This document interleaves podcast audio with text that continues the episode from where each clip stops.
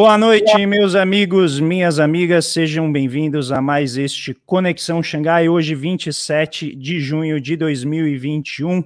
Aqui o seu lugar para sua vacina semanal contra o neoliberalismo que avança sobre a gente e contra o infelizmente, o liberalismo de jardim de infância que sempre vem nos visitar toda semana. Semana cheia, com muitos eventos, Paulo Guedes avançando na sua agenda de reformas para destruir. É, é o único reformista que consegue destruir mais do que reformar. É impressionante. A gente teve a privatização acelerada da da Eletrobras, ou pelo menos né, o avanço nesse processo, absolutamente sem nenhuma discussão com a sociedade, um projeto que já estava sendo discutido há muito tempo, mas foi passado rapidamente a toque de caixa. Tivemos também uh, a apresentação da reforma tributária na sexta-feira, em que o Guedes agora faz uma jogada populista. Acho que ele está finalmente já se vacinando contra a queda do Bolsonaro, e ele já está dizendo agora: olha, se o Bolsonaro cair, podem contar comigo que eu estou aqui. Então, uma semana cheia com muitos outros eventos, Elias Jabur, Wallace Moreira e Paulo Gala aqui com a gente para fazer a visão nacionalista, desenvolvimentista, diferente daquela que você encontra nos nossos arquirrivais. Então, todos sejam muito bem-vindos e bem-vindas, vão aí se acomodando, pegando o seu cafezinho, quem for mais na linha do Wallace, o seu Campari, já vai chegando aqui, se puder, deixa a curtida aqui no canal, se inscreva também no canal, no meu, no Paulo. Quem estiver acompanhando pelo Facebook na minha página também já curta o vídeo e vá chamando as pessoas para participar dessa conversa. Então eu vou começar com ele, o nosso pistola, que não estava aqui na semana passada, e Wallace, quanta dor de cabeça eu tive, as pessoas achavam que eu tinha te demitido, Wallace, você não ajudou vindo aqui no chat dizer que você tinha sido demitido, isso rendeu cerca de 300 mensagens na minha caixa postal para eu explicar que era só uma brincadeira, que você não tinha sido demitido. Mas vamos lá, comente aí, Wallace, você que deve ter acumulado pólvora, deve ter acumulado aí um monte de sentimentos e emoções catárticos para com, compartilhar aqui com a gente. Seja bem-vindo, meu caro. Opa, boa noite, André, boa noite, Elias, boa noite, Paulo. Cara, eu acumulei muita pólvora, porque como a gente está no período de festa junina no Nordeste, nós não estamos tendo festa junina, eu estou muito puto da vida, entendeu? Porque é o segundo ano que eu tô tendo que ficar em casa, cara, sem aproveitar as festas juninas, que me, me reanima, né? Porra, festa junina para mim é algo extremamente necessário, cara, porque é uma vivificação das minhas raízes, né? Da minha cultura, de tudo aquilo que eu prezo muito, como minha origem social, histórica. Então, é, isso me deixa com muita pólvora, entendeu? Mas ao mesmo tempo eu tenho que segurar a pólvora porque o cenário político no Brasil não tá fácil para ninguém, entendeu? Hoje mesmo, o, o, irmão do deputado. Veja, se o irmão do deputado do DEM, cara, está tendo seu, seu, acesso bloqueado nas páginas, né? Como servidor público que sabe um pobre professor de uma universidade federal, o que não pode passar, entendeu? Então, é algo que a gente tem que tomar muito cuidado, porque me parece que cada dia mais, cada dia que passa, é, o cenário político vai uh, tomando né, uma, uma, uma, uma proporção em que os direitos e a lógica e o princípio da democracia ele vai sendo extremamente limitado, né? Como o Milton Santos, o professor Milton Santos, que foi orientador do Elias, nosso querido Elias Jabor, que teve contato direto com ele, para um dos maiores gênios pensadores da, do, do, país, sempre dizia que o, a democracia no Brasil já é um, um, um processo extremamente limitado por causa da questão da cidadania, né? principalmente quando se pensa no cidadão enquanto apenas um ser consumidor ou um agente racional no ponto de vista neoclássico né, e deixa de se incorporar todos os outros elementos. Mas eu queria é, é, trazer aqui, André, duas questões para começar o, o, debate, que para além dessas questões da CPI, dessa questão do acirramento político, é importante a, que a gente tenha clareza, aquilo que você mencionou inicialmente, que é, mesmo com todo esse acirramento do Senado político, o, o ministro da Economia, o senhor Paulo Guedes, ele vai passando a boiada com as reformas dele né? É, encaminhou a reforma da, a, a, as reformas, a autonomia do Banco Central, agora está encaminhando a privatização da Eletrobras, a BR Distribuidora também vendeu sua participação, a, a Petrobras vendeu sua participação na BR Distribuidora de 37,5%. Então, o processo de desmonte do país, o processo de desconstrução do país, eu acho que essa é uma expressão extremamente necessária e apropriada, porque o que nós estamos vivenciando com o Paulo Guedes à frente de todos os processos, é um, processo, é, é, é um mecanismo de desconstrução de nação. Fechamento da CEITEC, a venda da BR distribuidora, a participação da Petrobras na BR distribuidora de 37,5%, né, a, a, a privatização da Eletrobras e já estão encaminhando a abertura de, de mercado para os Correios, a quebra de monopólio dos Correios, assim como também estão encaminhando a abertura de capital da Caixa Econômica Federal. Então, são, são, são elementos que, enquanto a gente fica, e eu não, eu não estou aqui dizendo que nós de, é, precisamos desvincular do que está acontecendo do ponto de vista é, da política, da CPI, da Covid, mas a gente ficar atento que, a, a, associado a, essas, a, a esse acirramento, a esse cenário crítico, o nosso ministro da Economia ele está levando à frente a agenda econômica dele, né? Com o crescimento da pobreza, com o aumento do desemprego, né? Com o aumento da pauperização da classe trabalhadora, aumento da miséria e, ao mesmo tempo, o indicador que saiu essa semana, né? O aumento da concentração de renda, 1%, 1% no Brasil dos ricos dominam quase 50% da riqueza desse país. E isso vem aumentando e isso é mais um indicativo de uma, de uma discussão que nós tivemos aqui, né, há três semanas, que foi sobre a questão do crescimento econômico de 1,2% no primeiro trimestre, mas que aponta para um processo de concentração de renda.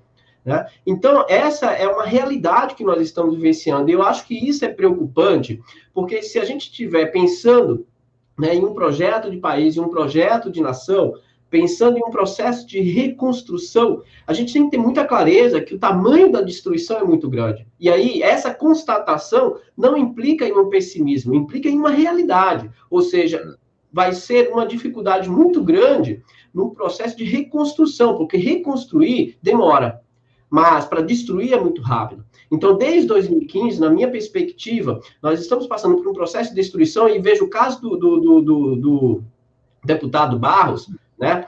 Sobre o envolvimento dele com a compra da a acusação do envolvimento dele sobre a compra da vacina sobrefaturada, com mais quase mil por cento de preço, é de um cidadão que participou de um processo de desconstrução do SUS quando ele assumiu o Ministério da Saúde no governo Temer. É o mesmo cidadão que atacou diretamente o SUS e, ao mesmo tempo, começou com o desmonte do, do mais médico. Então, é um cenário de desconstrução que eu, eu tenho por um processo demorado de reconstrução de nação, de reconstrução de soberania. Né? É, eu li um artigo hoje, só para finalizar essa minha fala inicial, no, no, no blog do Nassif, do Luiz Nassif, para mim um dos maiores jornalistas que nós temos no país, falando sobre a CEITEC.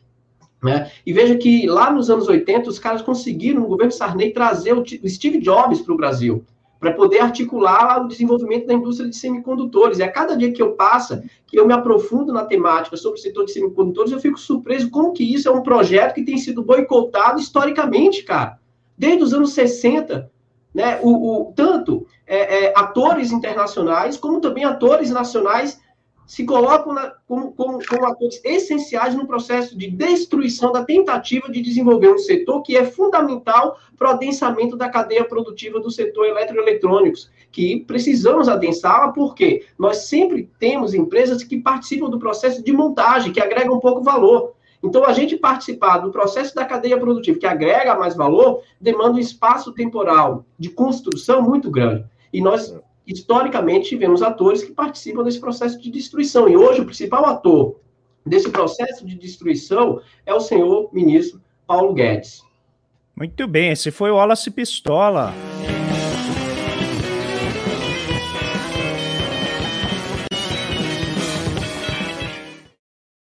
Aqui com os créditos ao nosso querido Subacolino. Então já voltou com todo, hein? Paulo, vou te trazer aqui para a conversa que o Wallace levantou vários pontos interessantes e seria legal ver a tua visão, mas também se adicionar mais coisa, que você aqui é o, é o nosso correspondente para assuntos ocidentais e também orientais, mas mais ocidentais. O Elias Jabur já está ali, ó, segurando a mão, porque tem mais notícia daquela terra que dá tudo errado. Vai lá, Paulo Gala, seja bem-vindo. Boa, prazer falar com vocês, André, Elias, Wallace. Então, os dois aí do dupla sertaneja combinando, bonitinho, meus queridos amigos brilhantes, né, grandes, nós grandes somos um casal, né? E ninguém, pouca, gente sabe disso, né? Mas somos um casal, né? Falta só assumir, né? é, online, online tá sumido já. o... Bom, eu queria falar um pouquinho da, da reforma tributária, né? Porque acho que é um tema chave, né? E eu realmente fiquei surpreso, assim, eu não achava que a coisa ia avançar é, especialmente na, no que diz respeito à tributação de dividendos, né? Ao final do, dos subsídios para muitos fundos financeiros também. É, enfim, não está passado 100% ainda, mas não imaginava que eles iam que eles iam avançar com essa agenda, né? É, e acho que é importante a gente fazer uma discussão aqui de, de, reforma tributária e da questão de tributação no Brasil, porque tem muita gente que é, acha ainda que no Brasil a, a, tributação é muito elevada e que o problema do Brasil são os tributos e que a gente paga muito imposto e que ninguém aguenta mais disso, pagar tanto imposto, né? Então acho que é importante a gente até aproveitar a oportunidade para falar um pouquinho dessas ideias, né? É, primeiro que é verdade, né? A classe baixa e a classe média paga muito imposto, muito imposto. Aliás, quanto menor a classe, quanto, quanto maior a sua, quanto menor a sua renda, mais imposto você paga. O Brasil é um dos países que tem a, a estrutura tributária mais regressiva do planeta. Maior desigualdade do planeta e estrutura tributária mais regressiva. Então, quem é muito pobre paga um nível de imposto absurdo que está embutido nos produtos de consumo. É, e ainda até a classe média, a tributação é bastante elevada. Quando a pessoa começa a enriquecer, o, a porcentagem de imposto que ela, que ela paga despenca brutalmente, até chegar lá em cima nos rendimentos de dividendo, de capitais, né, transferência de dividendos de empresas, é, ganhos de, de capital em ações, imóveis, impostos sobre propriedade, sobre terra, que praticamente vão a zero no Brasil, né? Então, quem é muito rico no Brasil paga menos de 10% do que ganha. Né?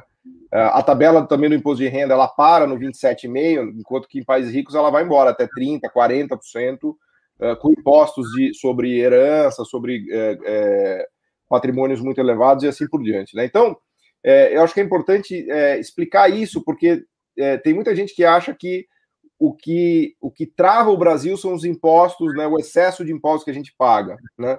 quando na verdade não é nada disso. A estrutura tributária que está tá virada de ponta cabeça. Então, quem não deveria pagar muito imposto paga e quem deveria pagar não paga. Né? A carga tributária que a gente tem hoje no Brasil, de 32%, 33%, é, ela é mais do que suficiente para as necessidades que o Brasil tem. O problema é que ela é totalmente torta. Né? Aliás, eu recomendo que vocês assistam um vídeo que o André fez é, comentando aquela, um vídeo do Nando Moura sobre o Ciro Gomes no Flow Podcast, né? Porque ali, no, naquela, no, no, no, vídeo do Dano Moura, você vê exatamente essa, é, essa ideia disseminada no Brasil que eu estou tentando explicar aqui, que é a ideia de que é, o Estado tributa demais, então a gente precisa tirar o Estado, porque só assim o Brasil vai para frente, porque a gente está revoltado, a gente não aguenta mais pagar tantos impostos, então a gente precisa tirar o governo da economia, precisa reduzir os impostos, que daí sim o Brasil vai para frente, né? Então nada mais errado do que essa ideia, né? nada mais errado do que essa ideia. O problema no Brasil é que a tributação está localizada exatamente onde ela não deveria estar. Né? Então a gente tem que virar completamente a estrutura de tributação, né? Tributar quem ganha mais, tributar dividendos, tributar ganhos de capital, como aliás essa proposta do governo, por incrível que pareça, fez, caminhou nessa direção. Né? E por que, que a gente tem que fazer isso? Porque a gente tem que equilibrar o campo de jogo. Né? A gente joga futebol no campo inclinado, em que quem é mais pobre ataca de baixo para cima e quem é mais rico ataca de cima para baixo. Então, a gente vive numa sociedade que não é meritocrática. A gente vive numa sociedade em que quem é branco rico ataca aqui de cima e faz gol em quem é preto pobre, né? Ou mulher. É, é isso que acontece no Brasil, né? E quem pode reequilibrar isso é o Estado. Então, só para concluir aqui na minha fala inicial, é, o Estado que é visto como um problema no Brasil, ele não é problema, ele é solução. E na medida em que é, as pessoas não acreditarem no Estado como solução, a gente vai só é, afundar cada vez, cada vez mais no buraco. Eu acho que a pandemia foi muito clara a esse respeito. Né? Na pandemia ficou muito claro que quem podia fazer home office, que tinha trabalho qualificado, que tinha um emprego formal, né, nessa estrutura, vamos dizer assim, econômica brasileira, que é de primeiro mundo, mas que é uma ilha, não tem problema nenhum. Aliás, a desigualdade aumentou muito. Por quê?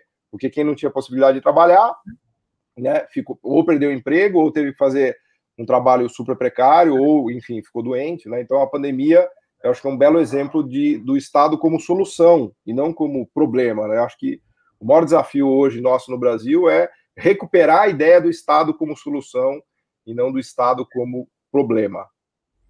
E aí é curioso que, curioso não, né? Na verdade era muito esperado isso, que o índice de Gini atingiu em 2020 o seu valor mais elevado desde 89. quem não conhece o índice de Gini, ele mede a desigualdade. Então, quanto mais alto ele for esse valor, significa que mais dinheiro está concentrado na mão de menos pessoas. Então, é uma medida de concentração, né? E a gente atingiu o patamar mais elevado uh, desde 1988, em 0,67, um valor muito alto, que mostra como eu já vim falando aqui há muito tempo, e vários outros analistas, essa retomada em K, né? Em que, como já diz a, a música, né? O de cima sobe e o de baixo desce. Então é exatamente isso aqui, em resumo, o que a gente está vendo. E eu chamei de populista a medida do Paulo Guedes e, e vários outros analistas, especialistas na área estão falando isso, porque ele sinaliza com coisas que, que são muito positivas para a parte de baixo da distribuição, os mais pobres, que é subir né, o nível de renda de isenção, mas ele acaba fazendo também algumas outras jogadas que facilitam, até certa medida, os ricos fugirem de tributação. Por outro lado, ele também vai uh, taxar mais alguns, alguns uh, produtos financeiros, também não deixou as pessoas né, no mercado financeiro, principalmente da Faria Lima, muito feliz, uhum. felizes, mas a gente, é, essa é uma proposta... Pessoal está sempre... revoltado, tá? Só para registrar, meus amigos estão revoltados, estão quase se sentindo traídos, quase. quase. Mas ele protegeu, né? Ele protegeu o setor imobiliário e o setor agrícola, porque ele não colocou alguns instrumentos de renda fixa, né, desse setor na reforma. Então, ele fez um jogo ali, que eu achei um jogo muito inteligente do ponto de vista político, mas, novamente, é antecipar, é fazer uma reforma de longo prazo focando no ano que vem, focando num propósito eleitoral. Isso nunca a gente deve fazer né, como política econômica. E eu quero de antemão é, corrigir um erro aqui meu de não avisar que a Tati Rock estará com a gente na segunda parte aqui do programa. Quem chegou mais cedo, a gente faz essa primeira uh, passagem da semana em revista e daqui a pouco ela vai estar aqui conosco, tá? Então, quem estiver chegando já vai chamando as pessoas para o pessoal vir para cá para a gente e discutir. Elias Jabur, tudo bem? Seja muito bem-vindo. Você veio com essa camisa que gera um efeito visual fantástico aqui para gente. Muito bom. Vai lá, Iris. Isso, é, isso é para distrair a gente, né? Eu não sei se eu não sei se foi uma ironia, mas eu só que eu tô parecido com o Alice, não sei. A gente está tão, né? Sintonizado, é sintonia isso, é o amor. É. é sintonia total, cara. Eu acho que você pensou muito em mim antes, eu pensei muito em você antes, eu falei, vou escolher essa camisa. E deu é, certo, pô, cara. É nóis. Pessoal, a gente, eu, eu queria pegar, antes de falar da, de um país que dá errado, que é a China, pegar um pouco essa fala do Wallace Moreira sobre o Brasil, e ele fala do, do, do CEITEC, eu estava lembrando aqui, que eu, eu, vi, eu, viro, eu viria peregrino de algumas causas, né? uma delas é da, é da retomada das nossas infraestruturas, da retomada do, do nosso capital produtivo nacional a partir do Estado, né, e a, part, e a planificação da nossa economia a partir da tendência que a China entrega para o mundo hoje, que é essa tendência de exportação de bens públicos, né. Eu lembrei aqui, Wallace, que na década de 80, é, como a gente hoje é educado a odiar o Brasil, na né, esquerda, assim, odiada, assim, que o Brasil tem um passado feio, não sei o quê, eu não, não, concordo com isso, né? O Brasil, na década de 80, tinha o maior parque metal mecânico do mundo, na década de 80, construído, construído a partir de uma, de uma política acertada... Do mundo, do mundo emergente, né, Elias? Do mundo, porque muita coisa veio, veio, veio para cá, né?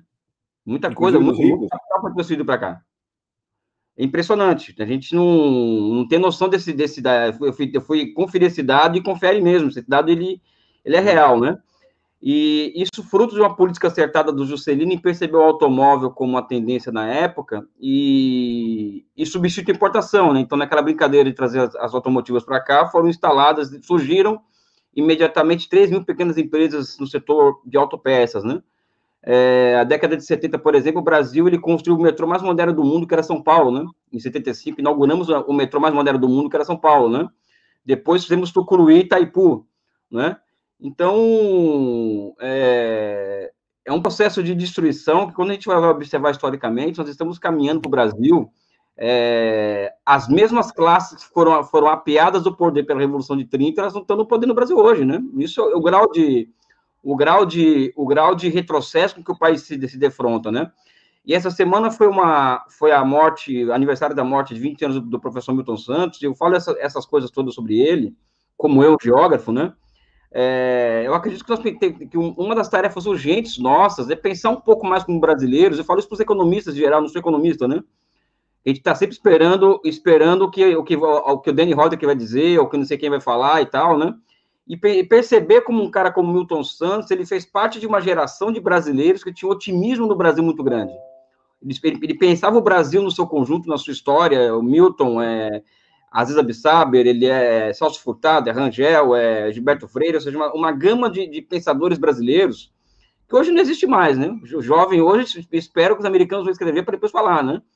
Então, acho que a morte do Milton Santos, ele, ele, o aniversário da morte dele, antes das homenagens que, que devem ser feitas, é lembrar da necessidade de que, enquanto nós não formarmos um pensamento nacional brasileiro, voltar a ter o pensamento nacional brasileiro, pouco a gente vai poder conseguir avançar, porque é, sem amor próprio a gente não vai lugar nenhum, né? Enfim, essa é a minha mensagem inicial, né? É, eu, eu, amo meu país, eu, inclusive eu acho que o Brasil ele, ele é, um, é, um, case de sucesso, ou seja, o Brasil sai da idade média em 1930, tem idade contemporânea em 1980, ou seja, um percurso que a Europa demorou 600 anos para fazer, o Brasil demora 50, e eu não tenho vergonha dessa história, por mais contraditória que ela tenha sido, até porque a contradição move o processo, eu não tenho eu não tenho vergonha disso. Acho que o Brasil tem, o Brasil deveria ter é, criar as condições para retomar esse passado, na minha opinião, glorioso. Aliás, Elias, desculpa interromper, já interrompendo, eu acho surreal como a interpretação que se dá entre economistas brasileiros é que o Brasil fez tudo errado de 30 a 80, assim. É, isso é sintomático desse, disso que você está falando. A gente está tão errado no Brasil que quando a gente deu certo, é quando agora as pessoas querem dizer que a gente deu errado. E agora que a gente está dando errado, as pessoas querem dizer que a gente está dando certo. Então a gente faz uma leitura invertida da nossa própria história, né? Enfim, só para Não, e, Paulo, pior é o seguinte, é que as, as, por exemplo, a taxa de juros eram muito altas. Eu, eu já ouvi economistas dizerem que era para compensar o estrago que o Estado fez na economia durante 50 anos de intervenção. Então, tinha que ter alta taxa de juros para compensar esse estrago, né? É, é triste, né? Mas eu acho, que, eu, eu, acho que quando o Henry Kissinger fala na década de 70 que não toleraria um outro Japão, na, só que no seu próprio hemisfério, né? Isso diz muita coisa sobre, sobre, sobre quem estava certo e quem estava errado nessa história, né? Sobre a China, é, primeiro que algumas notícias, a primeira que foi lançada pelo, pelo Donald Trump, uma chamada Iniciativa China, que é basicamente a, a, a perseguição a intelectuais... Não, pelo é, Biden, pelo Biden, você está falando? Não, é, é Trump. Na época do Trump ainda. Na época do Trump foi lançada uma, uma chamada Iniciativa China, que era uma, uma política de, de busca de espiões chineses nas universidades, nas empresas. Então ah. começou a caçada sobre, sobre intelectuais chineses, ou, enfim, potenciais espiões, né? E um deles é o professor Huan Ming, que era professor de engenharia da Universidade de Tennessee, e que o julgamento dele agora chegou à conclusão de que o, o próprio agente do FBI que que o prendeu disse que confessou que foi que forjou as acusações contra o professor, né? Então, e o professor disse que ele que ele foi incriminado após ele se negar a se tornar um espião americano. Eu acho que isso demonstra um pouco o clima da democracia americana, né? Ou seja, a democracia uma democracia igual a democracia grega, né? Vamos dizer assim, né? Como, assim, como, assim como eu disse agora é, essa semana para o professor Renato Janine Ribeiro, né? É, um outro ponto que é interessante que 29 companhias chinesas levantaram 6 bilhões de dólares essa semana em, em ofertas públicas iniciais, chamados IPOs, né? O que, que a empresa chinesa vai fazer, vai vai fazer, levantar IPO nos Estados Unidos? Eu acho que são vários fatores aí, né? Primeiro, é fuga de controle mais restrito que tem que ocorre na Bolsa de Xangai, os, os, os controles sobre os IPOs são muito restritos em Xangai, na Bolsa de Xangai.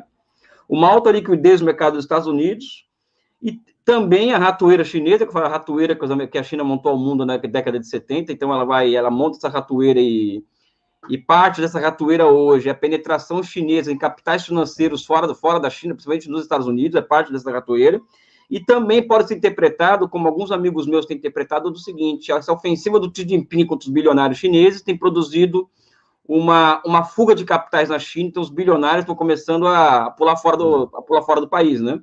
Então, acho que tem todo esse contexto aí que daria um bom debate sobre isso, né? É, outra notícia que eu acho interessante, que é a notícia de país que dá errado, né? É, segundo a FAO, a FAO não é comunista, a FAO não é. Não tenho nenhum amigo na FAO, né?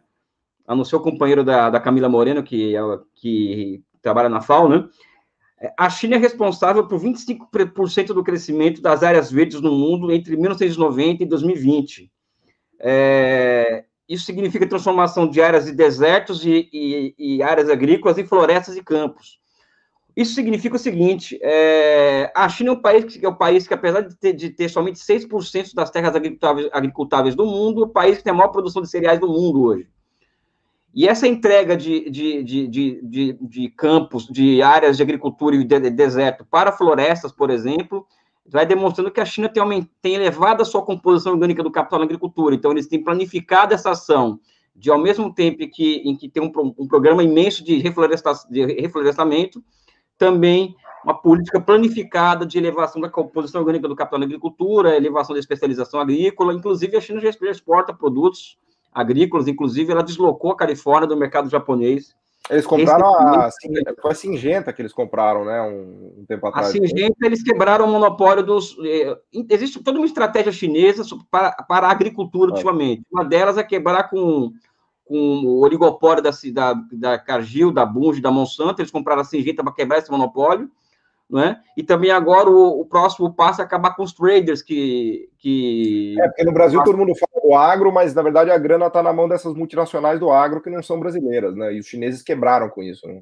Não, e a esquerda achando que o nosso inimigo principal é o negócio, né? Então, a gente acha, a gente está sempre atirando para o lado errado, né? Quando o nosso principal inimigo, quando trata da questão da agricultura. Eu acho, eu acho, eu acho o máximo ver o Elias criticando a esquerda, cara. Isso mostra que realmente a gente está perdido, Elias. Só tem nós quatro aqui, cara.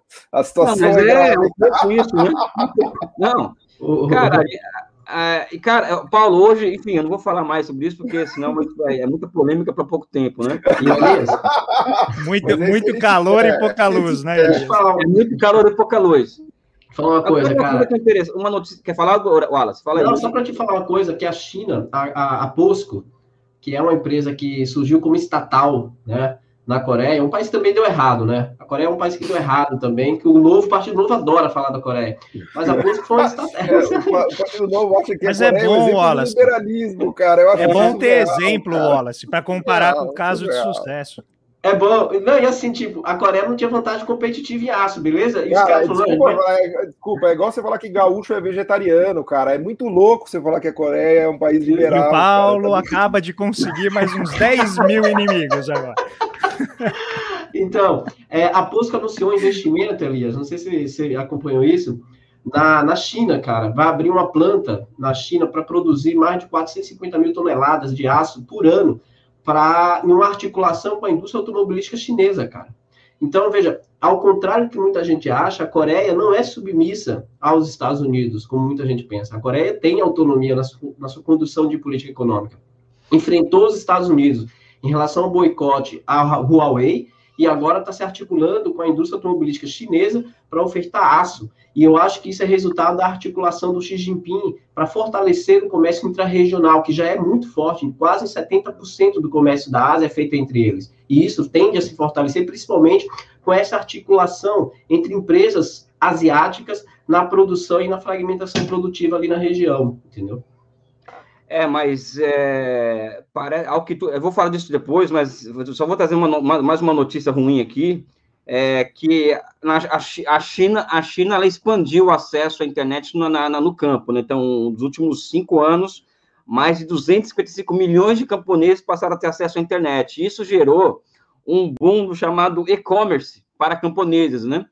Então, uma coisa que aconteceu na China, primeiro que a China conseguiu eliminar a pobreza extrema sem ter política de transferência de renda. E quando eu fui procurar essa semana as razões disso daí, é, por como que eles conseguiram isso, uma das razões é que eles elevam a divisão social do trabalho a patamares superiores a partir da, da ampliação das redes de internet no interior do país. Então, muitos camponeses, muitas famílias camponesas hoje, elas, elas estão envolvidas diretamente com e-commerce, com, com, com, com esse tipo de negócio, né? Então, acho que é mais uma notícia ruim aí para quem acha que combater pobreza é só transferir renda. Não, combater pobreza é levar a eletricidade para para as áreas pobres, é levar a internet para as áreas pobres, como fez o governo Lula aqui em certa medida no Brasil. Aí, mas vai virar país capitalista, assim, né? Não vai deixar de ser socialista. Não, o problema é que o, problema, não. Nossa, Elias, hoje o pessoal tá te provocando, hein? Cara, hoje mas o pessoal... não, não eu acho que. Eu não, viu? Você vê que eu sou o mais tranquilo. Vai Cara, lá, e falar em país capitalista, para terminar minha fala de hoje aqui, esse, essa semana é a semana do aniversário dos 100 anos do Partido Comunista da China, né? E, e, e lá tá todos os símbolos, todo posto, né? Mas, Bandeira não, mas eles estão querendo mudar o nome para Partido Capitalista agora, você viu? Isso. É, não, isso é aí. É um novo branding. É, isso. Cara, eu acho que eu, eu lembrei, é para mais dois minutos eu termino essa minha apresentação, eu estava lembrando Não, dessa conversa. Pode falar mais dez, cara, que a gente está te enchendo o saco faz cinco minutos. Fala mais dez, por favor. Não, porra, mas eu tolero, eu tenho, eu sou perseverante, eu tenho tolerância com, com, com vocês. É, cara, essa conversa do G7 em Cornualha, cara, porra, e, cara, não parecia o Congresso de Viena, bicho aquele congresso pós-Napoleão para pilhar o mundo, cara, assim, né, cara? Que se junta o que é de pior no mundo ali. Já, já que é para fazer de pior do mundo, eu vou fazer a pior piada do mundo. Foi em Corno Alha, que é como o Ocidente se sente em relação à Ásia e à China. cara, aqui, aqui, o que é de pior no mundo, o que é de pior no mundo se reúne. Olha o Paulo, cara. É, é. O que é de pior no mundo se reúne para dobra a aposta em uma em negar, em negar que é, que é, é faz necessário uma convivência entre o Ocidente. Eles ainda não acordaram, da, do, ainda estão ainda estão na ressaca da Guerra Fria que eles venceram. Eles acham que a China é a União Soviética, não é a União Soviética, né? E a, eles têm que perceber que a China, em 20, em, em 20 séculos últimos, 18 eles foram, tiveram na frente de todo mundo, em tecnologia, produto, produto, produto de trabalho, etc e a China nunca quis exportar os seus valores. Né? E uma coisa que me impressiona muito é como que os debates sobre a China, em qualquer nível, aqui no Ocidente, acaba caindo nesse, em, uma, em uma dicotomia que não tem nada a ver com os chineses, né? que é entre democracia e autoritarismo. Né? Aliás, o, o, o, que existe crise de democracia no Ocidente e os chineses estão um pouco se lixando para essa, essa, crise da democracia no Ocidente. Então, acho que esse aniversário do Partido Comunista da China, dos 100 anos do Partido Comunista, a, a, além de nós não tentarmos, é, como tem, tem, ocorrido muito no, no, Brasil e no mundo, é, retirar o, o, o, o, conteúdo político desses 100 anos, né, porque os chineses não fazem isso, né? Xi Jinping, essa semana, disse que sem o marxismo eles não teriam alcançado absolutamente nada, né? E eu acho que é uma data para nós pensarmos aí no mundo que vai. Que, que, um mundo em que o país que mais cresce no mundo é dirigido por um partido comunista, né? Eu acho que essa é a, é a grande novidade do século XXI. E eu fico por Cara, aqui. Elias, não, assim, um, né? não, um, país, um país capitalista não pode ser dirigido por um partido comunista. Não pode, cara. Então você escolhe. Não pode, Muda cara. Não nome, pode ser. Não, é, não pode ser. Vamos mudar o nome. O Partido é. Comunista dirige um país é capitalista. Igual. Não tá errado isso aí, cara. Não, não bate. Não bate. Não bate. Uma é, coisa não bate com a outra. Esse país, o Partido Comunista controla a, as principais empresas, os principais bancos, bombas nucleares, é, e, e interfere diretamente no investimento privado, né? Ou seja, isso é, é um país capitalista, né? Tem que chamar, tem que mudar o nome do partido para partido capitalista, cara. Tá errado. É, o, um autor que você gosta muito, Elias, o Branco Milanovic, ele já deu o toque. Ele falou: ó, capitalismo popular, pô. Partido do capitalismo é. popular chinês. Cara, Resolvido. o Branco sabe o que eu estava lembrando de, de, esses dias? Eu estava lendo aquela, aquelas grossas do Marx sobre, sobre os economistas vulgares, né? Cara, me, ou seja, aqueles economistas que, apesar das evidências empíricas postas pela realidade na metade do século XIX, não conseguia perceber como o mundo mudou e continuavam com as mesmas ideias da, da época de Adam Smith Ricardo. O Marx, ele, o Marx ele chamou esses economistas de economistas vulgares, né? Cara, quando eu lembro, quando eu vejo o branco Milanovic, eh, cara, eu só, só, consigo lembrar desse pessoal, cara. É uma coisa que é muito impressionante, né, sabe? O, e como que faz sucesso, né, cara? Eu queria, eu queria saber a receita desse pessoal fazer tanto sucesso, né? E escrevendo Ué, tanta falar, besteira, né? Falar Elias, eu só digo uma coisa. Eu gosto de ter você do meu lado.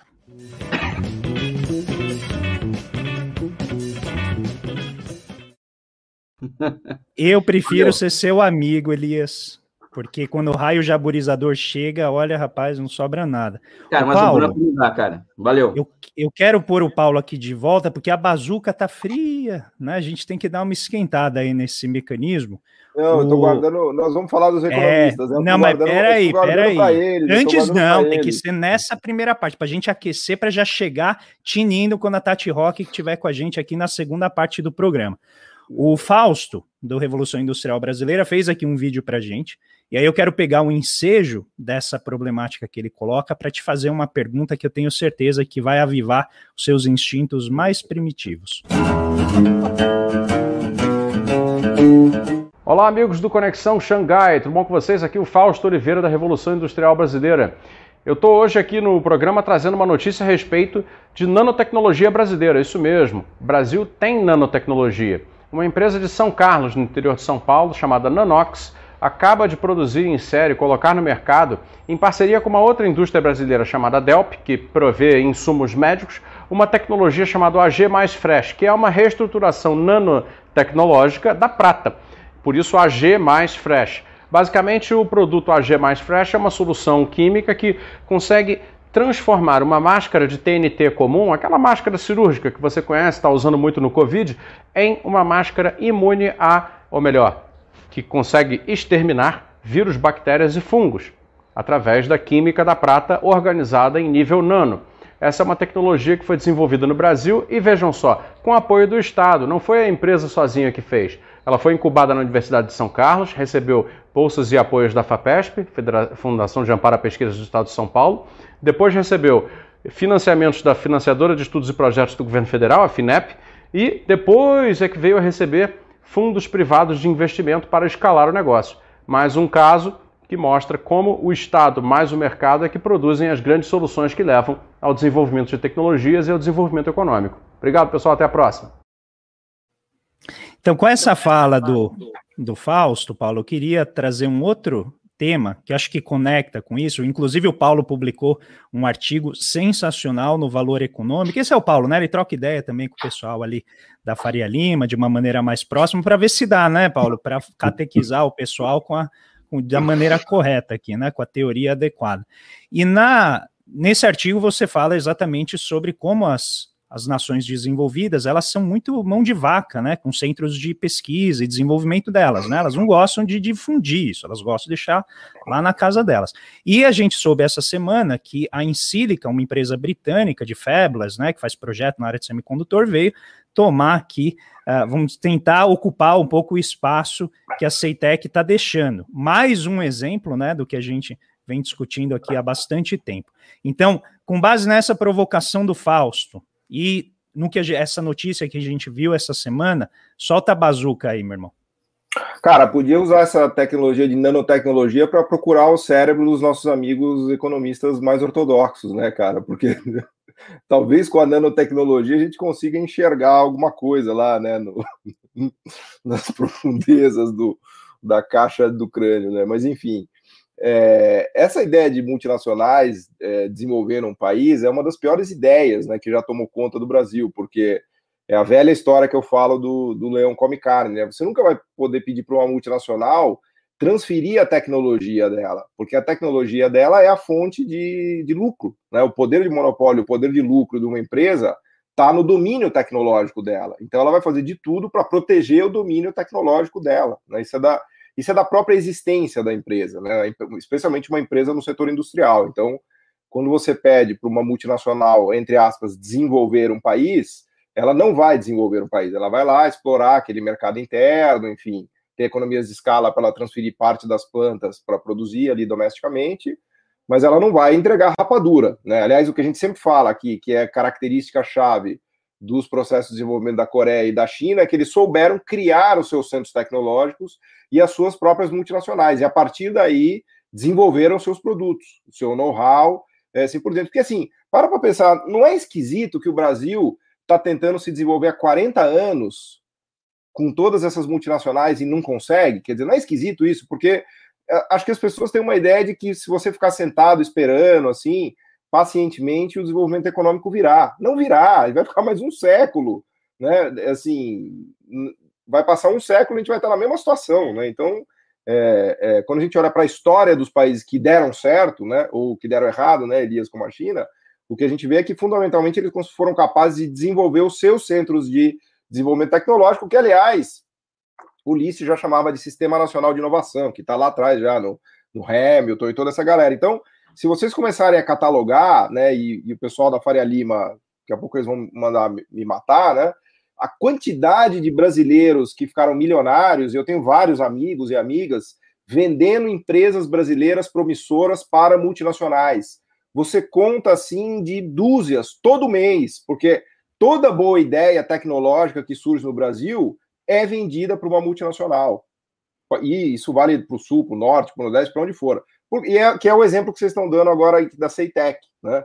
Por quê? O que, que é mais fácil para a multinacional? Opa, tem um potencial ali legal de uma nova tecnologia, do novo produto de uma nova empresa. O que, que eu faço? Vou lá e compro e incorporo. Então, isso assim é, é, é a história brasileira. Na verdade, é a história brasileira é a história de multinacionais comprando nossos potenciais de desenvolvimento tecnológico, algo que a China não deixou fazer, a Coreia não deixou fazer, Estados Unidos não deixa, Inglaterra não deixa, a França não deixa, né? A gente, a gente não só deixa, como agradece os caras ainda. A gente acha que, né, a gente pede, por favor, de falar, não, a gente no Brasil é meio burro, então a gente tem alguma ideia, mas eu, por favor, nos comprem logo, porque a gente vai ser incapaz de fazer essas coisas, né? E aí, enfim, nós vamos ficar aqui realmente né, velhinho no Conexão Xangai, lamentando, né, que, ó, puxa, ó, mais uma empresa brasileira fantástica que foi comprada, que foi fechada, né, enfim. Você fica me provocando Esse... aí, porra. Esse é o Paulo Bazuca em homenagem aos ex-amigos de Faria Lima.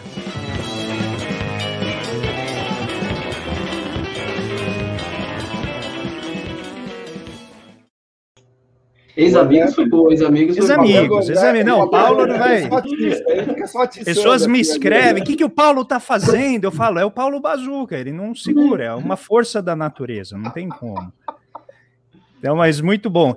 Gente, a gente, eu queria, antes da gente receber aqui a Tati Rock para conversar com a gente, eu queria fazer a indicação de um livro que saiu essa semana, que se chama Rupturas do Pensamento, que foi organizado pelo Zé Márcio Rego, que já é aqui é, frequente no canal, e o nosso grande amigo João Vilaverde também, e eles recontam por meio de uma conversa, eles fazem uma autobiografia com o Bresser Pereira, em que ele vai contando toda a trajetória de vida, a obra dele, e como ele enxerga a história dele hoje, né, depois uh, já de mais de 80 anos de vida.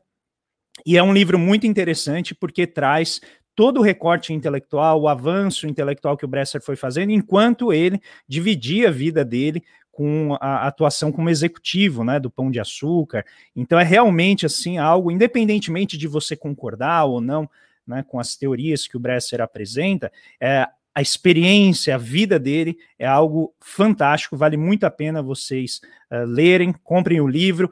Quem quiser o livro, eu não sei se ainda está disponível, mas se você for lá na, no site da editora 34, você pede o livro, coloca no cupom Bresser e você tem 30% de desconto e também o frete grátis, tá? Mas eu sei que isso vai ocorrer por um período uh, bastante curto, então não sei nem ainda se está, tá? Estava até alguns, alguns poucos dias. Então vão lá, quem tiver interesse em comprar o livro, vale muito a pena, é uma experiência de vida sensacional e é um mestre nosso, é alguém que a gente admira bastante e que tem uma contribuição, eu acho que indiscutível a reflexão em economia no Brasil, ainda que eventualmente as pessoas possam discordar dele, mas é uma contribuição inestimável que ele dá para a gente. Então, como hoje eu já fui distribuindo aqui as vinhetas para todos, eu já vou, sem delongas, trazer a querida Tati Rock aqui para o nosso estúdio para a gente bater um papo com ela.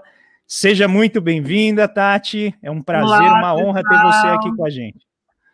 Olá. Muito prazer. Olá, então, Tati. Para quem não conhece a, a Tati, eu sinto muito, tá? É uma pena, você vai nascer hoje, tá? Porque realmente ela é fantástica, ela tem um canal no YouTube, para quem não sabe.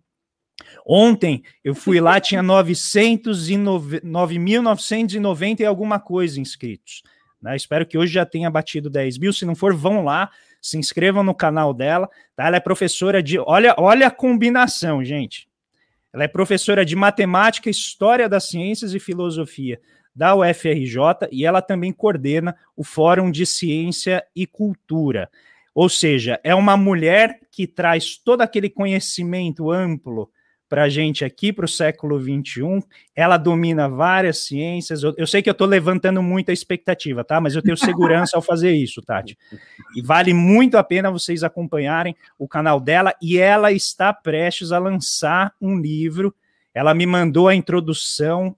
Foi terrível, pessoal porque tem só nove páginas e a minha impressão foi que ela, aquela história ia avançar por muito, mas ela me deixou com um gostinho de quero mais, então assim que sair o livro eu vou comprar, vale muito a pena. O nome do livro, aqui me corrija, Tati, é quando nós volt, quando voltarmos para a Terra. É o dia em que voltamos de Marte. O dia em que voltamos de Marte, pessoal. Então, é, é uma história de ciência. Daqui a pouco ela vai falar um pouquinho mais para a gente, mas é, trata dessa questão de como a ciência evoluiu, a relação disso com a política, e é o nosso tema aqui. Então, eu quero começar uh, trazendo a Tati aqui para já fazer a apresentação né, inicial, para depois a gente entrar no bate-papo. No seu artigo, Tati, que você publicou na revista Piauí, que justamente fala sobre né, o declínio, a queda dos experts, você coloca de uma maneira muito clara algo que muitas vezes para as pessoas não é, não é tão imediato, intuitivo, que é a relação entre ciência e política. Então, os experts seriam esses mediadores entre o conhecimento científico, que acabou se especializando sobremaneira e ficou encastelado né, na Torre de Marfim, como eu gosto de dizer, que inclusive é o propósito do meu canal, do canal do Paulo, é tentar trazer um pouco mais né, esse conhecimento para as pessoas e do seu canal também, assim como de vários outros, como a nossa amiga Juliane Furno, Fausto Oliveira, que essa relação ela passa agora por um estresse, né? Então existe uma crise de legitimidade desses mediadores, que eles acabam sendo, inclusive, o veículo né, para o questionamento do valor científico. E você diz para a gente que isso está associado a uma crise desse pacto entre democracia e ciência. E aí eu queria que você começasse fazendo uma breve introdução sobre isso, para a gente poder analisar o que está por trás, quais são as implicações disso. Gente, super obrigada, né? Primeiro é um prazer enorme estar aqui nesse canal e que eu já sigo, né? Assisto várias lives de vocês. E, e para falar sobre esse tema, né? Que eu acho que é um tema difícil de falar, vou tentar aqui ser muito precisa, mas qualquer coisa vocês me ajudam. É difícil por quê? Porque a, a, o discurso da ciência está na ordem do dia, né? Está na boca de todo mundo está na boca do, dos políticos, né? Todo mundo bate no peito para dizer estou falando em nome da ciência. E falar em nome da ciência quer dizer que é, é que é um discurso que tenta se contrapor ao negacionismo, que é um fenômeno que a gente está vivendo também, que é perigos, perigosíssimo, inclusive, que tem consequências drásticas, né, trágicas, mortais, durante a pandemia. Então, é claro que é a vontade que a gente tem para combater o negacionismo é defender a ciência. Né? Só, ponto. Né? Tout court, como dizem os franceses. Né? Defender a ciência basta. E por isso que o que eu vou falar aqui é um pouco difícil, porque eu vou dizer que não é bem assim. Não é tão simples a gente rebater o negacionismo com esse discurso que bate no peito para dizer estou falando em nome da ciência, porque esse é um discurso, né, para simplificar, que primeiro ele é um pouco arrogante, né? Porque ele, eu acho que se coloca em geral as pessoas que falam isso numa posição um pouco superior e até um pouco elitista, que acaba dando munição muitas vezes para os negacionistas, né? Porque os negacionistas eles também são um movimento político e um movimento político de pessoas ofendidas, né? A gente não pode esquecer isso. Portanto, a gente pode estar dando munição.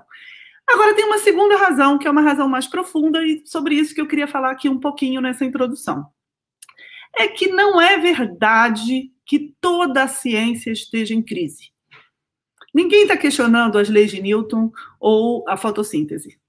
Né? O que está em crise, e essa é minha tese, aí vai, né? claro que baseado em um monte de gente que escreve e tal, depois eu posso citar.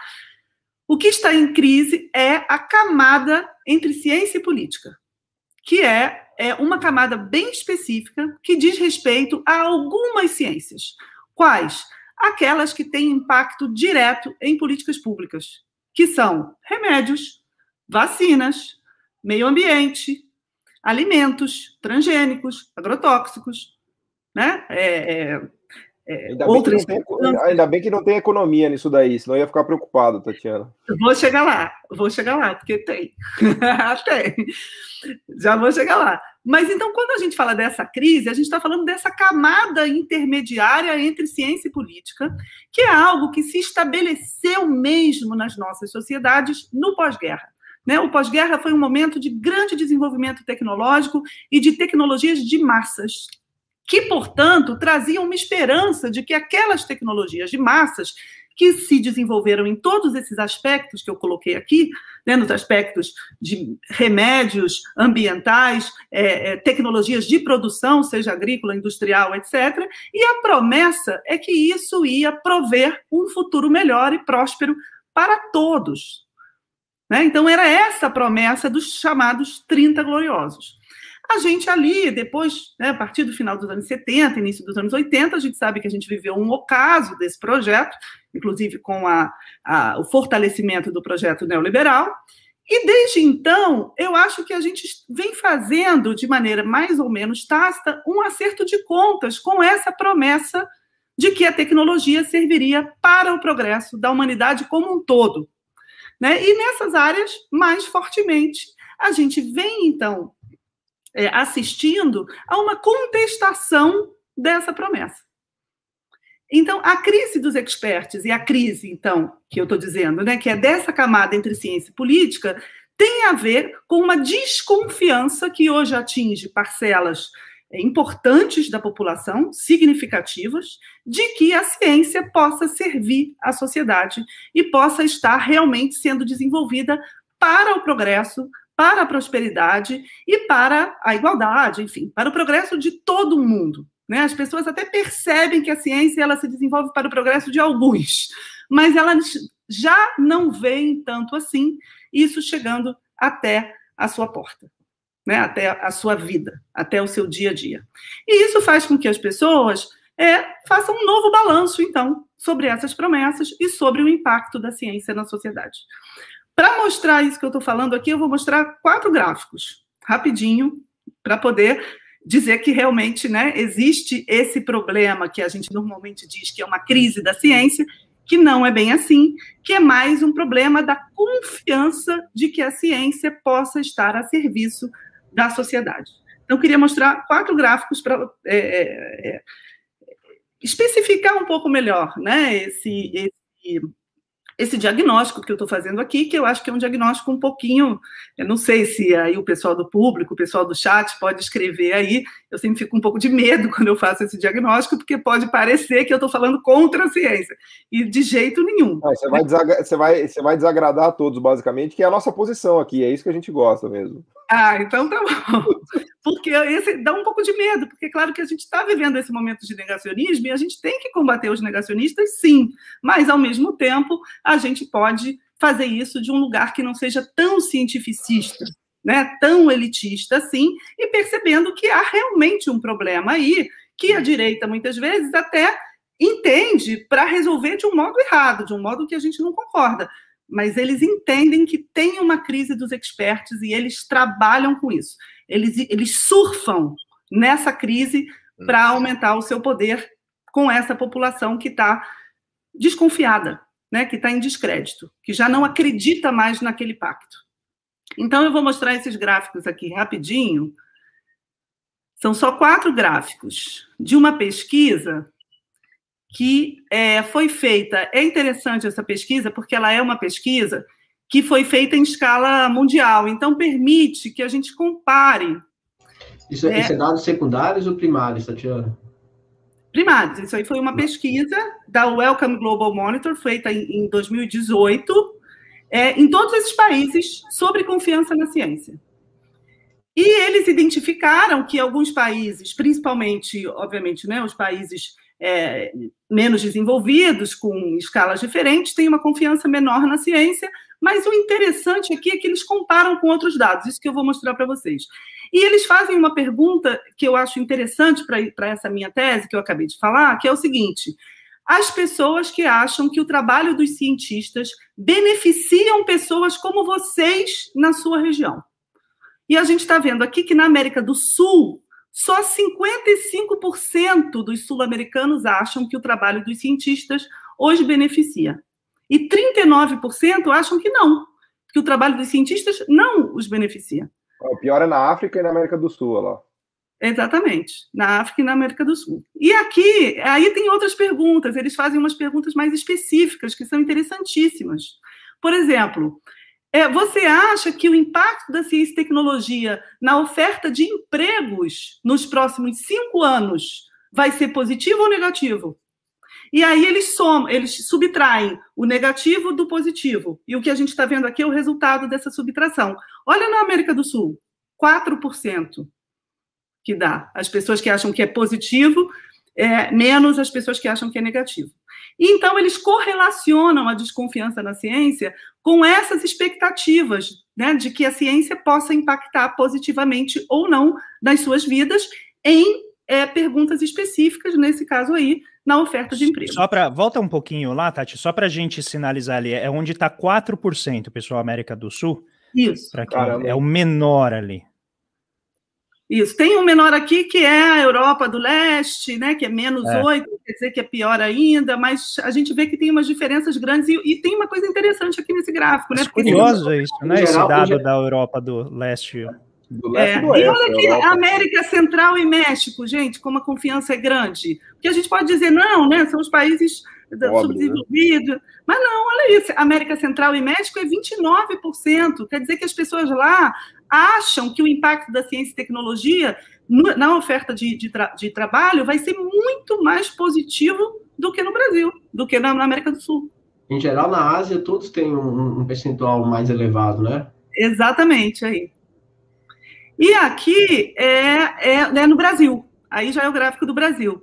E eles correlacionam também com a confiança em diversas instituições, em clínicas de saúde, em ONGs, jornalistas, e a gente pode ver que a desconfiança na ciência está relacionada à desconfiança em outras instituições. Mas eu selecionei essa pergunta especificamente, que é, é o quanto da população é, você acha que a ciência beneficia no seu país? E essa resposta aí é só para o Brasil.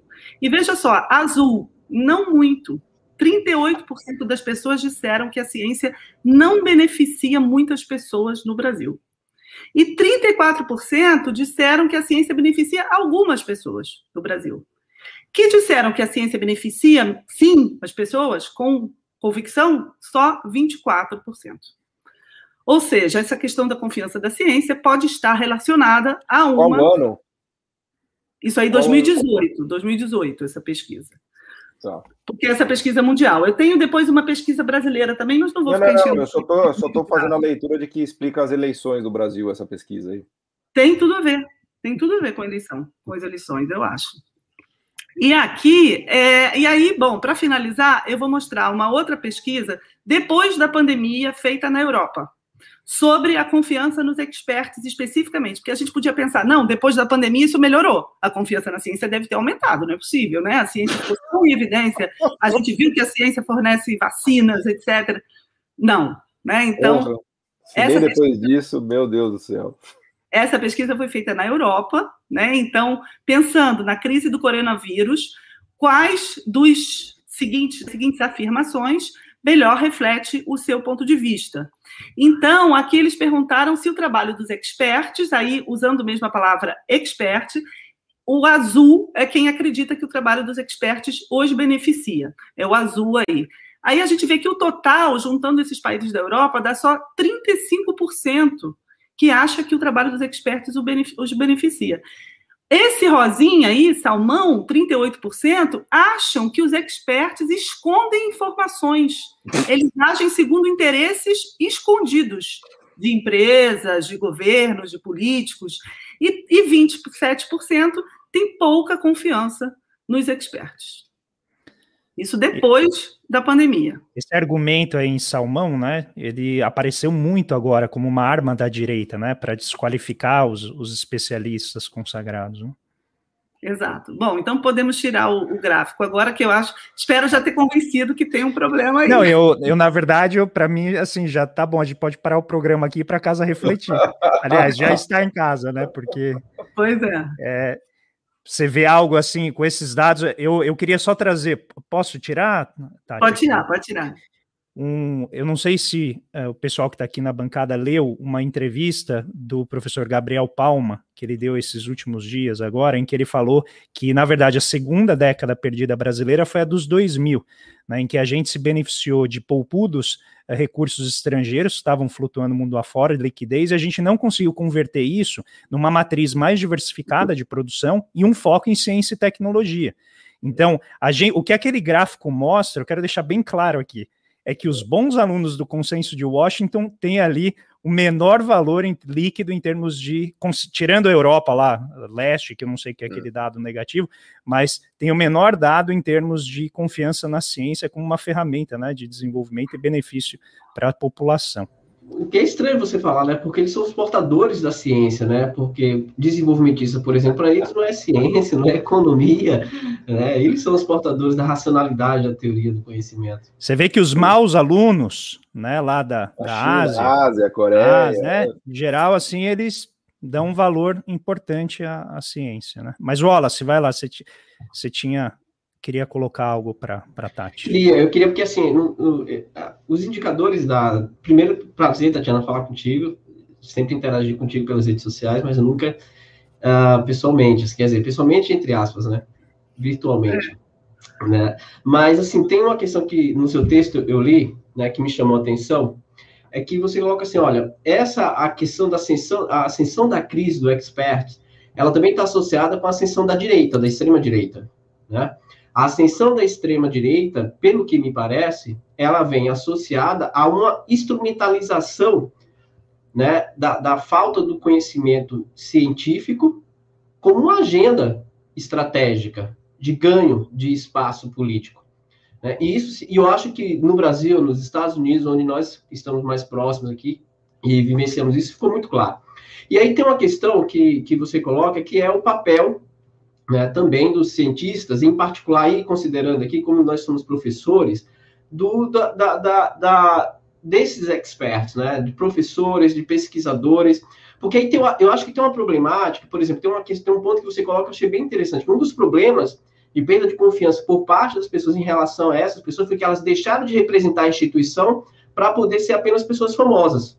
Né? E isso é, é, colocou em xeque a, a, credibilidade da questão da ciência. Eu acho isso bem interessante, porque é, tem uma problemática que eu queria que você, se você pudesse comentar, se eu estou errado nisso, é por muito tempo a academia também, para além da questão de ser vista como um centro de expertise, de produção de ciência, ela também foi muito elitista, é elitista ainda, principalmente aqui, em particular no Brasil.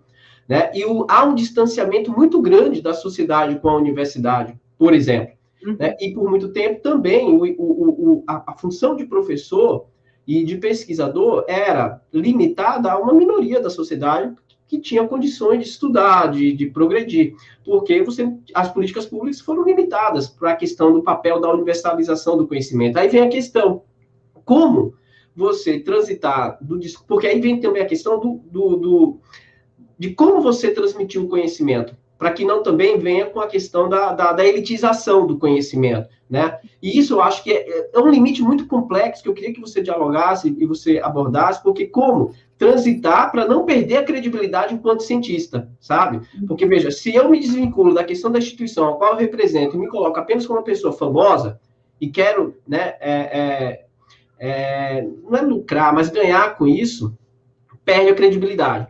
Mas, ao mesmo tempo, é. corre, corre, corre-se o risco de também se manter naquela questão do discurso elitizado, do, né, de se distanciando muito da sociedade. E como, veja, como, por exemplo, o que, o que nós fazemos aqui, né? Nós quatro temos redes sociais, atuamos nas redes sociais, que é uma, aproxima, é uma forma de aproximação, de disseminar o conhecimento, saindo da questão academicista, do ego academicista, de ser aplaudido pelos seus pares. Né? Como eu já vi alguns dizendo assim, olha, não façam gráficos, né? Desde que eles sejam aprovados pelos seus pais. Como assim? Quer dizer que os jovens não podem fazer gráficos, os jovens não podem dialogar com conhecimento, entende? E é, é, é extremamente delicado. Eu queria que você abordasse um pouco isso, tá Sim. Não, ótimo, porque inclusive eu acho que isso me permite diferenciar o cientista do expert, porque eu acho isso importante aqui para esse debate. Por quê? Porque o cientista, se ele está fazendo divulgação científica, por exemplo, sobre física quântica, tudo bem, ele pode ter suas redes sociais, um canal bombado e vai fazer divulgação. É ótimo fazer divulgação científica sobre teorias científicas, né? Sobre matemática, sobre teoria do caos na matemática. Eu acho ótimo. Isso aí eu acho que não tem problema as pessoas, inclusive, serem celebridades de redes sociais para fazer divulgação científica, se forem de ciências que não tem impacto em políticas públicas, entende? Isso é diferente, aí é que é a diferença entre o cientista e o expert. Porque o expert, o lugar do expert é aquele que fornece um conhecimento para embasar decisões políticas que vão ter impacto em políticas públicas. Aí já não é mais divulgação científica a questão. Aí é questão de recomendação baseada em ciência. Recomendação baseada em ciência não pode ser individual. Isso eu acho que foi um aspecto é o caso de to do todos os economistas, né? E é o caso de todos os economistas. É o caso de todos os economistas, porque todos Exato. os economistas lidam com política pública. Né? Exatamente, isso é o caso de todos os economistas. Agora, isso não pode ser individual, entende? Porque se você vai fazer, no, durante uma pandemia, quem tem que fazer recomendações baseadas na ciência são os órgãos públicos. Claro que a gente não tinha, nesse caso, né, infelizmente, a gente não tinha um Ministério da Saúde, que é quem deveria ter feito isso. Na falta de um Ministério da Saúde, quem é que pode fazer isso? As universidades, a Fiocruz, o Butantan, aí sim. Mas isso não é papel para experts individuais. Por quê? A gente viu lá naquela pesquisa na Europa mostrando que as pessoas acham que os experts têm interesses escondidos por trás, que podem ser interesses empresariais, que muitas vezes eles têm mesmo. A gente vê quantos experts trabalham para a indústria farmacêutica, por exemplo. Né? A gente sabe disso. A indústria farmacêutica faz uso de experts para fazer batalhas comerciais, muitas vezes. Ou é, experts têm interesses políticos por trás, e tem. Né? Então, para diminuir essa desconfiança na palavra do expert durante uma crise sanitária, que é preciso de uma opinião embasada em ciência, embasada em evidências, é melhor que, essa, é, que essas recomendações sejam feitas por instituições que tenham confiança da população, instituições que são tradicionais em produção científica, como é o caso da Fiocruz, por exemplo, ou universidades, em que essas recomendações elas vão partir de um lugar institucional. Então, eu acho que isso foi uma coisa ruim, que na ausência do poder público, que claro que é um problema sério que a gente viveu na pandemia, quem ocupou esse lugar foram subcelebridades de redes sociais falando em nome da ciência. Eu achei que isso foi muito ruim durante a pandemia, porque é, é, é, dá munição, né, acaba reforçando esse problema da crise de confiança. E eu acho que as instituições, aí para falar de uma outra parte da pergunta do Wallace, por outro lado, as instituições elas não se furtaram a produzir recomendações, elas produziram. A UFRJ, por exemplo, tem um GT coronavírus, que é ótimo, forneceu várias notas técnicas, a Fiocruz também, etc. Agora, eu acho que o problema das nossas instituições é que elas ainda não entraram nesse novo mundo das redes sociais, por outro lado. Então, não adianta você produzir uma nota técnica se você não tem uma estratégia né, de divulgação e de penetração nas redes sociais para fazer com que essas opiniões cheguem a um público mais amplo. Tatiana, só, só um ponto nisso, rapidinho. Desculpa, só cortar o raciocínio, perdão. É, é, essa questão da dificuldade das instituições de se aproximarem, você acha que tem uma questão do elitismo que pesa nisso? Eu acho que tem, mas eu acho que agora, um pouco assim, na pressão, as pessoas estão se tocando muito disso. Todo mundo na, na, na UFRJ é assim, todo mundo quer fazer isso quer se comunicar melhor com o público, quer chegar mais na sociedade, quer fazer mais divulgação científica. Eu acho que agora a gente tomou, assim, sabe, um pancadão e viu como isso é importante. Então, não estou achando que agora o problema seja elitismo. Eu acho que agora o problema é que a gente não sabe mesmo. É. Porque não é fácil. A gente está acostumado a produzir paper para os pares, aí em congressos, com né, um público muito homogêneo. A gente não está acostumado a dizer, não, nenhum paper importante na universidade, numa determinada área, deveria ser publicado apenas por para os pares e não ter um meio de divulgação mais amplo, para um público mais amplo, para as redes sociais, para a televisão, para o YouTube. Isso a gente não está acostumado. E isso é uma coisa que está fazendo falta agora. E era, né, Tati, algo que já vinha acontecendo, só que eu acho que para muita gente foi difícil de perceber, né? Eu acho que todo mundo notava nos almoços de família, tal, que a, a palavra de quem era professor, era doutorado, ia, doutora, ou doutorando, ou doutor, ia tendo cada vez menos peso em prol daquela, não, mas eu acho que é assim e eu quero ter a minha opinião e eu quero que seja assim. Não importa você com seus dados, com a sua ciência, para mim o mundo funciona desse jeito. E aí a crise acelerou, né? Como vários outros processos, né? A crise pandêmica ela acabou acelerando essa mudança de chave, né? Uh, Elias Jabur, você queria colocar aqui uma palavrinha para Tati? O Elias, ele sempre faz essa pegadinha com a gente, ele esconde o brilhantismo dele atrás do áudio desligado. Vai lá, Elias. Primeiro, agradecer a presença da Tati entre nós aí, eu a conheço pessoalmente, eu lembro que um dia, todo mundo que eu conheço, eu acabo trazendo aqui para Vila Isabel para pizzaria, né, então um dia, quando, quando eu a conheci, eu a trouxe, trouxe a, a Tati, trouxe o Fred, que é o atual vice-reitor da, da FRJ, mas o Alex Dantes, que é um amigo meu, mas algumas pessoas, todos nós transferimos para aqui, para Vila Isabel, que é onde o Paulo Galo vai fazer um estágio quando ele vier aqui no Rio de Janeiro. A gente vai trazer aqui Primeiro na lugar que eu vou visitar quando tiver tudo livre vai ser você aí, Elias. Isso, né? E vamos então... lá na então- pizzaria, então, na Grande UERJ, adoro a UERJ. Isso. Tati, você, eu acho que eu, eu li o seu, seu artigo e acompanho o seu trabalho, eu acho que você traz a ponta de um, de um grande iceberg que eu chamaria que vai além da crise da ciência, da crise dos experts, eu acho que é uma crise civilizacional no Ocidente, né? É, que é algo que eu, que eu, eu, eu, eu disse isso ao Renato, o professor Renato Janine Ribeiro, na, numa live essa semana, disse que o Ocidente vive uma crise de pensamento. Nós vivemos uma crise de pensamento muito grande. Quando nós comparamos, por exemplo, isso tem várias, várias, várias, várias, várias raízes, não vou entrar em nenhuma delas aqui, porque senão daria um outro programa, o positivismo, é, a negação da dialética aqui no Ocidente, essa coisa toda, que não vale a gente ficar aqui discutindo isso, né? Mas pegando dados querer, concretos. Eu vou querer discutir depois, mas vai ser depois. Não, mas a questão é outra, por exemplo, é... Pega, vamos pegar Oriente e Ocidente, por exemplo. Estados Unidos é uma sociedade que tem 150 milhões de fanáticos religiosos, nos Estados Unidos, tá? É o país que mais produz ciência no mundo. Existem 150 milhões de pessoas que acreditam que que, que são fanáticos religiosos, voltam do Partido Republicano, são, enfim, isso você cristão fanático mesmo. Na China, na China, que é uma sociedade que é confuciana, taoísta, são espiritualistas, mas nunca foram deístas, por exemplo, uma criança desde o primário ela aprende desde desde desde de criança de que olha a matéria vem antes do pensamento, ou seja, já é uma sociedade mais propícia à aceitação da ciência enquanto instrumento de governo que sociedades ocidentais em que o papel da religião é muito grande. Eu acho que esse é um ponto que eu queria trazer para a discussão. Não sei se você concorda comigo, não é uma, uma, você que é, você que é estudioso do assunto. Eu percebo muito isso. Mesmo uma Alemanha, por exemplo, que é uma sociedade também que a ciência tem um peso muito grande, é, o papel do, do, do, o papel do, do do, do, do, luteranismo é muito grande naquela sociedade, né? Então, as sociedades ocidentais altamente religiosas, inclusive a democracia vira uma religião aqui no Ocidente, né?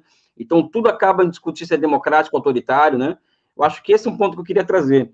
O outro ponto que eu queria trazer, Tati, para você é, concordar ou não concordar, trocar ideia conosco, eu acho que essa, essa sua, essa sua te, a tese que você levanta, que eu, eu concordo com ela, ela é correta, ela está colada com uma outra, uma outra questão aqui, ocidental também, a fé na política, né? Hoje, eu teve uma pesquisa de um tempo atrás que demonstra o seguinte, na China, eu vou falar da realidade que eu estudo, 76% das pessoas acreditam na política e acreditam que, que, que, que vai ter uma vida melhor no futuro. Aqui no Ocidente, a média, pegando, pegando aqui 30 países, incluindo, incluindo os, os países Brasil, Estados Unidos, Inglaterra, é 16% de pessoas que acreditam na política e que acreditam que vai ter uma vida melhor no futuro. Né? E, atualmente, 77% dos países que adotaram um modelo liberal de democracia vivem algum tipo de crise, ou de fome, ou de guerra. Ou seja, você não acha que essa questão que você traz, que é, que é profunda, eu acho que ela tem relação com esses fatos que são históricos, que são de de crise civilizacional, de crise da política, de crise. Porque a política hoje no Ocidente não está mais entregando para as pessoas o que elas estão prometendo, né? É, é, esse, esse é o X da questão.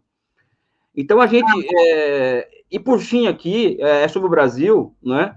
Eu costumo dizer que é, é, são essas questões do Brasil em particular. Eu vou fazer uma crise da universidade, não uma crise bolsonarista, evidente, né? Mas é uma, uma autocrítica, né? Que se existe uma instituição no Brasil que ainda não transitou do feudalismo para o capitalismo, é a universidade, ou seja, muitas vezes. As universidades hoje no Brasil, elas parecem que são organizadas em corporações de ofício, né, em que nós buscamos, fazemos os papers para que nossos pares aprovam, Aí, quando nós vamos publicar os papers, a gente vai ver é, o paper lá com, na revista 1, a 2, essa, essas exigências todas que fazem para nós, com 100 visualizações, 120 visualizações, ou seja, também existe uma, uma, uma necessária autocrítica, que você já colocou aqui muito bem, da universidade brasileira avançar para, para, para, uma, para ser mais popular nesse aspecto, né? E também né, quebrar um pouco de preconceito com quem decide virar fazer o debate público, né? É, nós quatro aqui, por exemplo, todos nós aqui, de alguma medida, e você também, deve sofrer algum tipo de preconceito, porque você decidiu fazer debate público. Não Sim. ficou na universidade lá, conversando com os pares e tal. Enfim, são essas minhas interrogações iniciais, parabenizando pelo seu trabalho, né? E é isso, vamos lá. Valeu, Elias. Então, bom, vamos lá na pizzaria depois levar o Paulo lá, né? Lembrando daquele dia que foi ótimo. Eu estou sentindo o gosto do chopp na boca já. Vocês não Mas o pior é que a pizza é ruim, eu devo te dizer isso. O lugar é então, ótimo. Então vou só beber. Mas paulista, Elias, não dá para levar paulista lá, não. É melhor mandar não, o Paulo. Não, se você não usar esse critério, a gente pode jogar para bom, eu, vou lá, eu vou lá pela companhia e pelo shopping, não pela Sabe pizza. Sabe aquela pizza de massa de pão, assim? Exatamente. Mas então, Elias, eu acho que tem tudo a ver isso aí, que realmente a gente está vivendo essa crise civilizacional. E por isso que o meu livro se chama O Dia em que Voltamos de Marte. Porque a minha tese é uma tese meio maluca, mas não tanto. Porque maluco está o mundo, né? É que essa extrema-direita que a gente está vendo aí avançar, e que não à toa inclui alguns bilionários que têm um projeto concreto de ir para Marte, colonizar Marte, isso não é brincadeira, não, gente. Os caras eles estão convencidos que a saída para os problemas da Terra, né, como aquecimento global, etc., é sair da Terra mesmo. Não necessariamente para morar em Marte, mas para explorar os recursos naturais da Lua, de Marte. Tem projeto sério para isso na NASA. E agora, com essa forcinha que eles estão tendo lá, desses bilionários e das empresas privadas, como a SpaceX do, do Elon Musk. Né? Não é à toa. Esse projeto deles não é brincadeira, é um escape mesmo.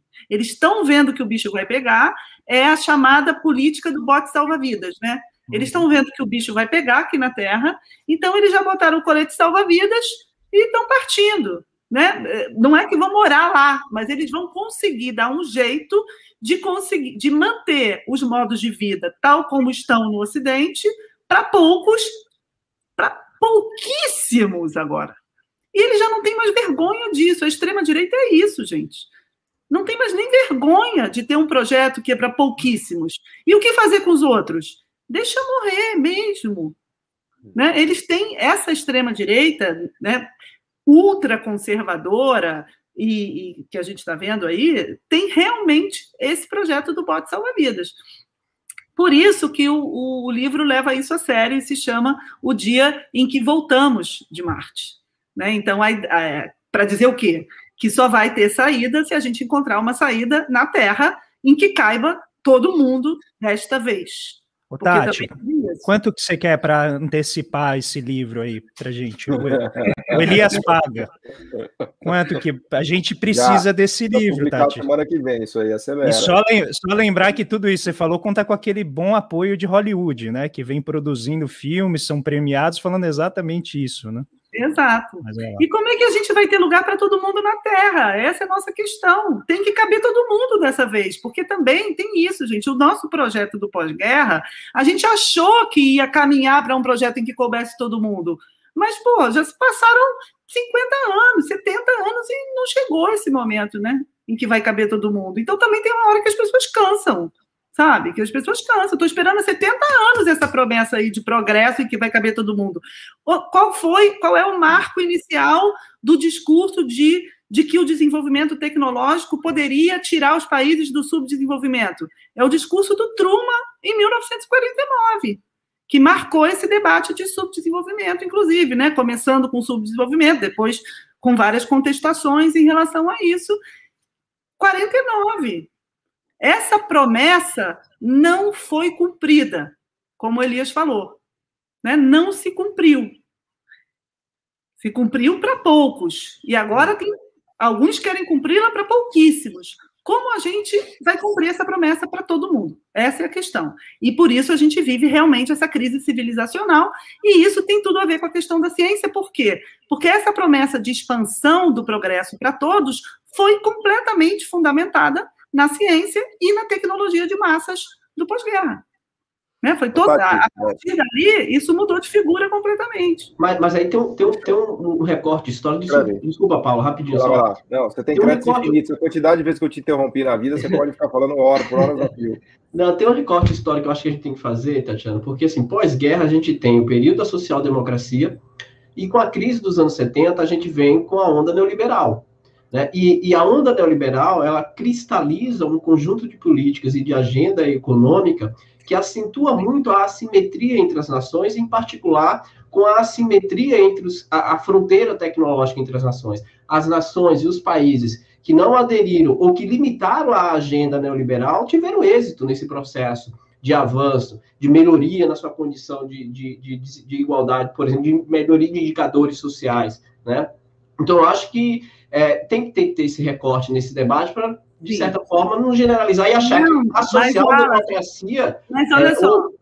Mas é que a minha questão não é ainda chegar nas razões, você já está indo para as causas, concordo ah. com você, sobre as causas. Quando eu, eu coloco isso, eu estou falando do ponto de vista do cansaço da população. Eu estou querendo entender a crise de confiança, quer dizer, como as pessoas se sentem, entendeu? Eu estou dando razão para as pessoas que estão desconfiadas da promessa. Agora, se a gente for explicar por quê, concordo plenamente com você, entendeu? Deixa eu posso fazer uma pergunta aqui do que é o seguinte, vocês estão falando aqui tá, e, e bom, antes de mais nada dizer que é um prazer enorme receber você aqui, Tatiana. Sou fã do, do trabalho, do que você faz, não do que você faz do que você estuda, né? Eu sou um duplo fã aqui, né? Da sua pesquisa e do que você pesquisa. É, mas vocês estão falando, e não me para de vir à mente aqui, uma, a grande crise que a ciência sofreu no início do século XX, ali. É, no, no, período das guerras mundiais, né, eu vou fazer uma leitura aqui, depois você me corrige, né, teve um, uma frustração gigantesca com as promessas da ciência. Né? Pensa agora no século no iluminismo, século XIX, início do século XX, a, o iluminismo e a ciência prometia coisas maravilhosas e a gente acabou tendo duas guerras mundiais, uma bomba atômica, uma destruição em massa, uma carneficina é, produzida por uma maquinaria industrial, assim, algo que realmente não se imaginava, né? Então, a leitura, a leitura que eu tenho de filosofia da ciência e de história da ciência é de que a ciência sofreu um grande baque ali, nos 30, nos, nos 40. Vocês estão tirando sarro de mim aqui, mas não sei exatamente o que, que é, mas eu estou concentrado na minha pergunta, mas enfim a, a ciência sofreu um grande baque ali nos, nos 40, nos 50, que inclusive mudou a maneira de se pensar a ciência. Né? Se você pegar o, a estrutura das revoluções científicas do Thomas Kuhn, você pegar o, o Lakatos, o próprio Popper, quer dizer, toda uma galera que está reagindo a uma crise da ciência no, no, a partir, sei lá, dos 40, dos 50, dos 60, por conta da, do, do, da catástrofe que, foi, uh, que foram as duas guerras e e o que aconteceu por ali, né? E por que eu estou mencionando isso? Porque eu vejo um paralelo muito grande com o que acontece hoje, né?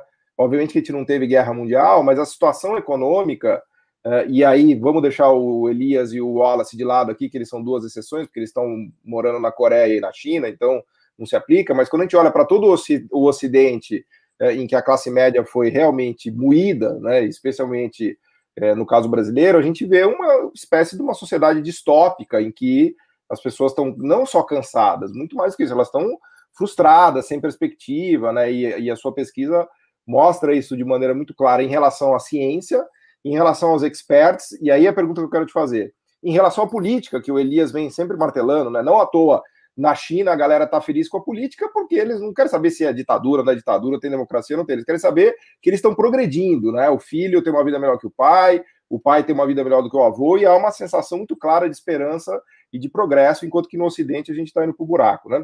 Então a pergunta que eu te faria é, primeiro, se você vê esses paralelos mesmos, mesmo, uh, e você está destacando que a frustração é com os experts, que há uma crise dos experts, mas eu, eu daria um chute do meio de campo aqui, como diz um amigo meu, e diria que pode ter uma crise na própria ciência mesmo, porque é, eu fico com a sensação que o buraco é mais embaixo, né? É claro que o, o argumento que você fez, eu estou de, de, pleno acordo com ele, de que os experts estão nesse, eles estão nesse meio, meio de campo aí é, complicado e também é, é, eu me sinto exatamente como você falou, né? Eu sou um grande fã do, do, do, Nietzsche, né? O crepúsculo dos ídolos, né? Então Nietzsche fala assim: vocês mataram Deus, né? Ficaram com medo e colocaram a ciência no altar. Então vocês agora, em vez de idolatrar Deus, vocês idolatram a ciência, né? Então Nietzsche tem umas sacadas maravilhosas disso, do espírito crítico que a gente tem que ter em relação aos cientistas, né? Que é um pouco o que você destacou, né, no começo da sua fala, de que lugar a gente critica a ciência, porque a gente sabe que tem os bárbaros que estão fora do portão e tem os bárbaros que estão dentro do portão. Apesar de que eu não gosto dessa metáfora, porque ela é, ela é eurocêntrica e, e coloca os bárbaros como povos inferiores, que eu também não concordo. Mas, enfim, você tem inimigos que, tão, que são negacionistas, você tem inimigos dentro da própria ciência que são arrogantes e que não têm uma atitude científica. Não vou nem falar de economista, tá, André? Para não entrar nessa seara.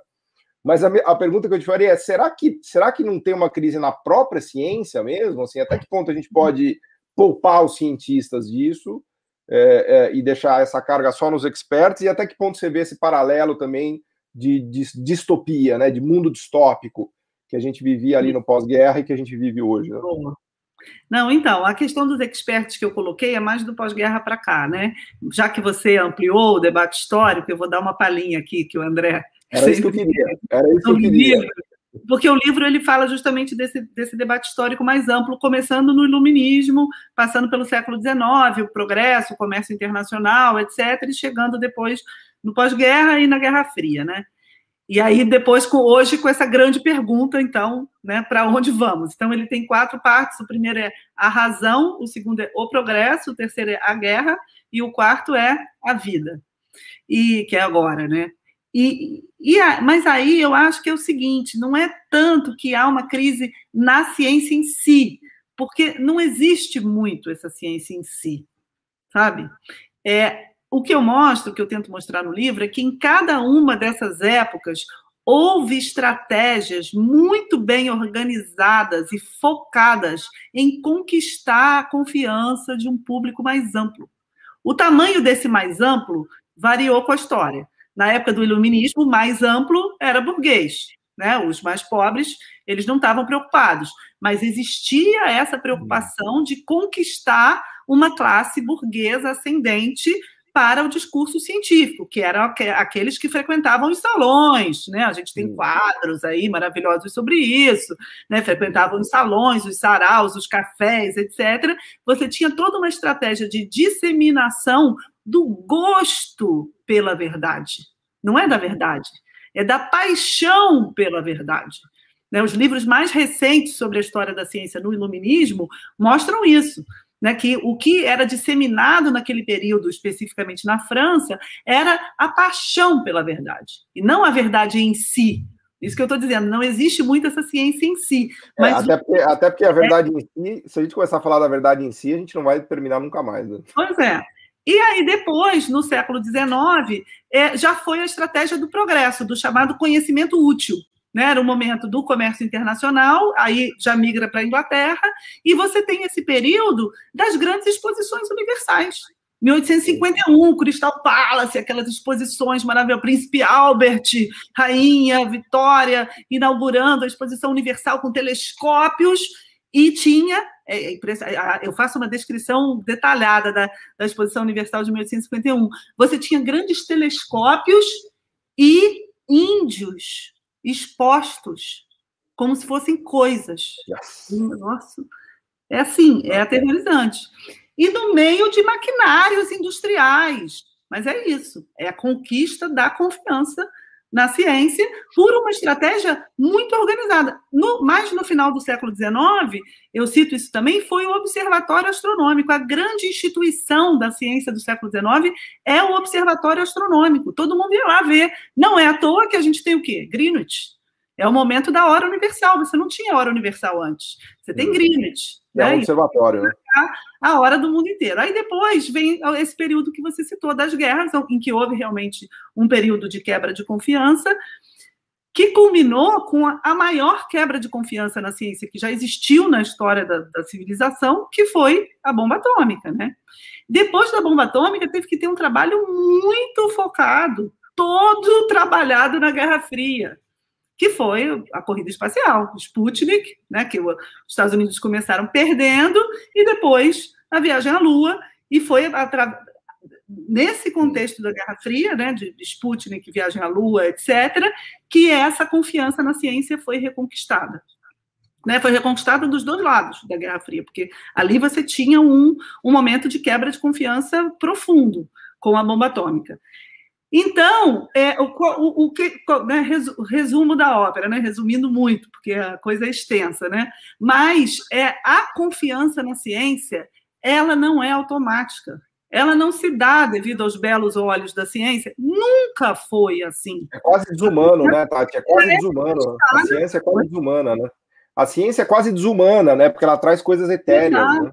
Exato. Então, você tem estratégias muito bem coordenadas que são políticas. Todas essas estratégias que eu citei aqui são estratégias políticas que foram empreendidas por governos, por instituições, por nações, por articulações entre nações, são todas estratégias políticas. O que aconteceu é que, desde que, por isso que a gente está nesse delírio aí de, de retomada da corrida espacial, desde o fim da Guerra Fria, a gente não tem mais essa ciência que organiza a conquista da confiança. Por quê? Porque houve uma migração da física para a biologia. E a grande promessa da biologia foram coisas como o projeto Genoma, né, coisas de prolongamento da vida humana e de fabricação artificial de coisas relacionadas à vida humana, que trazem questões éticas muito sérias. Né, como a gente está vendo aí, edição de genoma, gente, não é brincadeira, não, né? Você vai produzir uma pessoa? Como eu assim? Fico, eu fico imaginando os caras põem um RNA de um vírus dentro de nós mesmos, é. botar um RNA de qualquer outra coisa, né? Entendeu? Então, isso aí não é mole, não. Tem uma, uma série de problemas éticos. E aí a gente chegou num ponto em que, olha só, todas as tecnologias que têm impacto profundo na nossa vida cotidiana e na nossa organização social, elas trazem apreensões. É automação e robotização no mundo do trabalho. É uma tecnologia vai que é positiva, emprego, vai perder emprego. Mas traz apreensão, porque vai perder o emprego. Mudanças climáticas. A ciência do clima é uma das ciências mais importantes hoje. Traz apreensão. O mundo vai esquentar, o mundo vai acabar, etc. Né? Secas e chuvas, etc. Está comprovado. Traz apreensão. É a questão das doenças, que a gente está vendo aí. Né? Uma questão que traz apreensões. E mais, a questão das novas tecnologias de comunicação. A gente não resolveu os problemas que isso gerou na nossa forma de organização democrática. Claro que tem a ver com as redes sociais. A gente não ainda inventou uma nova forma de democracia a partir da possibilidade que as redes sociais abriram, que a internet abriu. Então a gente não resolveu, traz apreensão. Ou seja, todos os domínios da vida cotidiana, da vida pública, da vida coletiva, em que há grande impacto da ciência e tecnologia, também há correlativamente enormes apreensões. E então a gente ainda não refez esses pactos.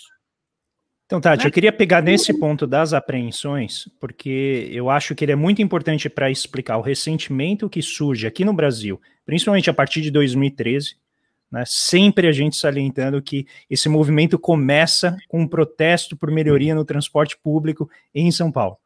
Né, e tá a explosão lá das revoltas de junho, que depois disseminam para o país, buscam um Estado melhor. E desse caldeirão, o que a gente vê é um ressentimento muito grande emergindo de todo o espectro de distribuição de renda. Então, do, do mais rico até o mais pobre, existe essa, essa apreensão. E a gente sabe que não tem vácuo na política. Então, todo espaço que é deixado em aberto, alguma força política vai ocupar.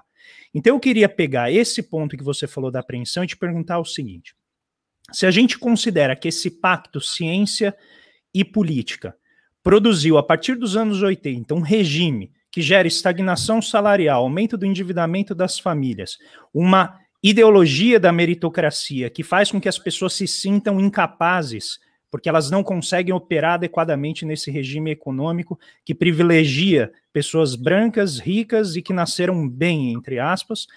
Elas olham para a ciência e elas não encontram consolo na ciência. E isso toca até um ponto no que o, o Paulo começou a levantar, que é a questão da ciência econômica. Porque a ciência econômica justifica muitas vezes essa posição subalterna de pessoas que se esforçam loucamente. Eu acho que, né, se você, quem aqui for ler o, o, o fio que o Wallace fez sobre a condição dos trabalhadores de aplicativo, vai ver que essas pessoas estão se esforçando loucamente e não conseguem chegar. Em que sentido você vê que essas duas cosmologias, a da religião e a da ciência, são ambas uh, colocadas no contexto do neoliberalismo? Então, vamos falar de neoliberalismo? Estava doido para chegar nesse ponto aqui. vamos, porque esse é o momento que os liberais adoram do programa. Sempre que então, a gente depois fala a gente vai falar dessa parte de religião, guarda um pouquinho, porque eu queria primeiro falar de neoliberalismo. É, mas, neoliberalismo é uma religi... mas neoliberalismo é uma religião. Não estamos fugindo. É, foi... Não, então, é, é, vou, vou, tentar até definir a questão do neoliberalismo aqui, que tem tudo a ver com o problema dos expertos toda a literatura hoje que fala da crise dos experts, né, tem vários livros, artigos muito bons de sociologia da ciência, né, muito nessa área de sociologia da ciência.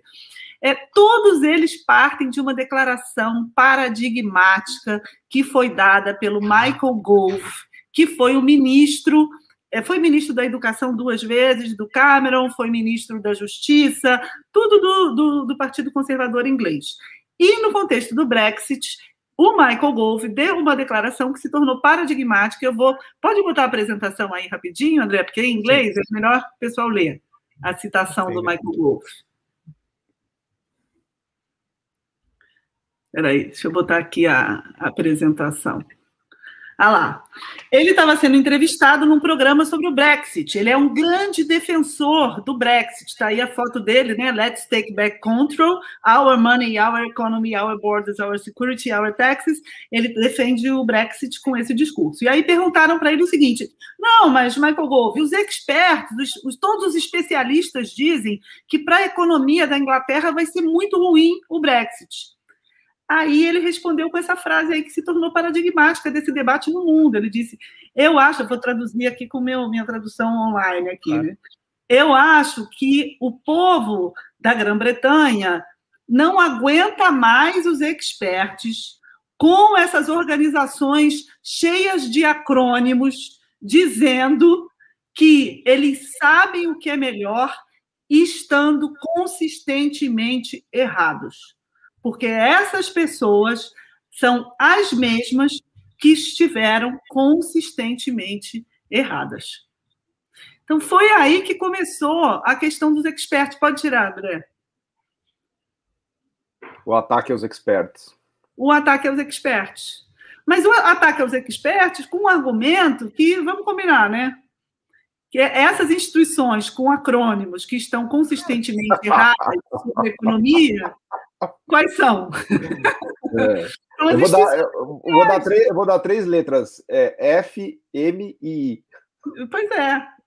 Então, são várias, né? Então, é, é, a partir daí, você começa a ter um questionamento de uma máxima que tinha se tornado indiscutível a partir dos anos 90, que são diversas atualizações do There is no alternative. Né? Porque o, o, o que caracteriza o neoliberalismo, essa eu faço, eu sou filósofa, né? então eu faço a caracterização filosófica, a econômica eu deixo para vocês. A caracterização filosófica do neoliberalismo ela pode ser feita da seguinte maneira: qual é a diferença entre neoliberalismo e liberalismo? É que o liberalismo ele pensava o mercado a partir de leis naturais. O neoliberalismo ele procura naturalizar as suas leis, ou seja, fazer passar como se fossem naturais leis que nada têm de naturais. Então, é um discurso que, baseado na técnica, na matemática, na ciência, procura naturalizar leis para passar a ideia de que there is no alternative. Só que isso é fabricado a partir do discurso dos experts. Entende? Então, são várias atualizações do mesmo axioma. Além desse, que é o mais conhecido, que foi pronunciado pela Margaret Thatcher, depois tem It's Economy Stupid, né, do, do, do, do Clinton, foi em 92 essa. Depois você teve o. Tem uma do Tony Blair que é sensacional, 2005. O Tony Blair diz o seguinte: não podia ser mais claro, vou até ler é, com o próprio Tony Blair aqui que eu, que eu tenho anotado. Ele diz o seguinte: ah, eu fico ouvindo pessoas dizerem que a gente tem que parar um pouco e debater a globalização. Aí ele pergunta: Ué, vocês debatem se o outono vai seguir do verão? Ó, oh, é. como é lei natural. Essa questão da naturalização, de tentar fazer passar o neoliberalismo como se fosse uma lei natural, mas que isso é trabalhado por instituições, fica muito claro. E depois a frase mais recentemente, né, que está em vários livros que analisam a pré-crise de 2008 e o que mudou na crise de 2008, é, principalmente um que eu gosto muito, vou citar daqui a pouco, mas que é a frase do Alan Greenspan, que ele disse em 2007. O Greenspan ficou no Fed, né? Ele foi presidente do Fed de 87 a 2006. Ele foi nomeado, se eu não me engano, pelo Reagan. E saiu em, em 2006. Assim que ele saiu do Fed, em 2007, teve eleição nos Estados Unidos. E aí perguntaram para ele em quem ele ia votar. Ele perguntou, aí ele respondeu o seguinte: frase do, do, do Greenspan. Nós somos, nós temos sorte que, graças à globalização, as decisões sobre políticas nos Estados Unidos foram largamente substitu substituídas por forças de mercado globais. Pondo de lado a questão da segurança nacional, não faz diferença nenhuma quem vai ser o próximo presidente. O mundo é governado pelas forças de mercado. É. E no mês seguinte quebrou, quebrou, a Lehman Brothers e arrebentou Esse a bolha imobiliária na cabeça dele. Em 2008. Esse mundo acabou em 2008. E ninguém é. sabe aí como é que a gente vai resolver esse problema. Mas, enfim, esse foi o mundo que acabou em 2008 que é o mundo em que o neoliberalismo procura naturalizar as suas leis para excluir a política. Não tem nada mais evidente de exclusão da política do que essa frase do Greenspan. Não importa em quem você vai votar. É. Né? Mas é um aí, pouco aquela ideia de. O ativismo monetário todo lá, que obviamente depende da política. Eu tô, em, êxtase, tô em êxtase, eu tô em êxtase com os comentários da Tatiana aqui, só registrar. E, Paulo, é um pouco na questão religiosa, né, Tati, que o Paulo colocou, aquela ideia, o mercado faz tudo certo e besteira é a gente que faz. Então, se o mercado falou tem que fazer, se deu errado é porque a gente não fez algo certo, né? Então, Elias Jabur, vamos lá. Coloque a sua perspectiva chinesa Elias, sobre o neoliberalismo. Você pode acionar o microfone numa, aqui numa comunhão Elias, que estragou tudo, lá, estragou Elias. todos os acrônimos com a sua China, acabou com o Tina, There is no alternative, acabou com a FMI, um estrago geral com Elias. Em relação com a China, sim, porque, Tati, aí é, é, pimenta na conversa um pouco, né? É, porque ele está falando neoliberalismo e tal, e também existe outro lado da moeda, né? Que, são, que é o nosso campo político, que é o, que é o campo político progressista, vamos dizer assim, que abarca todo esse campo que não é necessariamente né, neoliberal, vamos dizer assim, né? E existe, né, a partir desse campo progressista, é, uma influência absurda para, ou seja, você coloca vários problemas, né, não só você com vários intelectuais, coloca vários problemas, e, e, e, vão surgindo, vamos dizer assim, narrativas em busca de soluções para esses problemas. O que está mais impressionado ultimamente é que, primeiro, as grandes narrativas foram completamente abandonadas pela, pelo, pelo campo progressista, pelo menos aqui na América Latina projeto nacional, desenvolvimentismo, socialismo, perspectiva anti-imperialista, fronteiras nacionais, enfim, nação, né? ou seja, algo que China, por exemplo, é, mostra que dá certo, aqui a, gente, a esquerda abandonou isso. E nós somos amplamente influenciados por think tanks do Partido Democrata, né? Ou seja, eu estou cansado de ir em congresso de economia e aparecer um rapazinho lá, um, é, um rapaz com uma, uma bolsa da fundação do George Soros, é, olha, tá aqui e tal, a, é, qual, qual é o nome da Open Society, ou seja, várias organizações financiadas por bilionários norte-americanos que não rasgam dinheiro e cuja narrativa, ao final das contas, é, é sempre negar o nacional e que nós temos que buscar soluções globais para os problemas humanos. Ou seja, acaba a nação, a nossa questão é global, ou seja, no, é o clima, é a renda. Enquanto que, por exemplo, é, um país como, vou falar do caso da China, né? Ou seja, a China é demonstração cabal de que, olha, é um projeto nacional, que eles acabaram de erradicar a pobreza extrema no país, eu acho esse um fato que somente é comparado ao, ao Sputnik, né? E que vai contra todos os, todos, vamos dizer assim, é, todos é, acrônimos, seja do Partido Democrata, ou seja dos negados, quando falo Partido Democrático, falo esquerda na América, na, na, aqui no Ocidente, pessoal para mim, o, o que. É, é, o Partido Democrata ele engloba a esquerda brasileira, perfeito. Ah, sim, total. Né, total, né? Porque pra, eu acho esquisito a esquerda que não fala de projeto nacional e de desenvolvimento. Acho que isso é dispensável. Eu, pessoalmente. A Tati me conhece, ela sabe que eu penso desse jeito, né? Qual que é a alternativa? Ou seja, a, a Margaret Thatcher fala que não tem alternativa. A esquerda, financiada por esses think tanks, Partido Democrata e tal, diz que a solução é global. A China demonstra que a China demonstra que é um projeto nacional é, que deu certo, ou seja, enquanto o mundo inteiro, porque no fundo, no fundo, Tati, o que você coloca é um grande projeto nacional de um único país, né? Porque no mundo hoje existe o nacionalismo de um único país, que é os Estados Unidos, né? E ao fim e ao cabo, todas essas questões que são levantadas anticientíficas, acumulação, é, ciência, quem está bem no final é essa grande potência, é esse nacionalismo, esse, esse nacionalismo do país só, que é os Estados Unidos, né? Ou seja, o que mais me assusta para terminar minha colocação, que é mais um desabafo, é que esquerda e direita, ou seja, o negacionismo ele, ele é alimentado pelo, por, por Brexit, Estados Unidos, mundo, mundo anglo-saxão, e as soluções pela esquerda também saem desse mesmo lugar, né? ou seja, é uma coisa que é muito impressionante, né? Eu falei aqui do Milton Santos aqui no começo da minha apresentação e volto a ele, né? A gente não pensa mais em termos nacionais, a, solu a, a, a encontrar soluções aos nossos dramas nacionais a partir das nossas próprias raízes nacionais, ou seja, é, eu fico muito impressionado, eu queria uma opinião sua sobre isso, né? O papel dessas grandes organizações que formam a gente no mundo inteiro, é, Fundação so Jorge Soros, Open Society, entre várias que estão aí, né, que, que acabam influenciando o pensamento progressista, né, na minha opinião, de forma muito negativa, né? Vamos lá. Bom, primeiro, assim, eu acho sim que a gente precisa de uma saída brasileira para esse problema.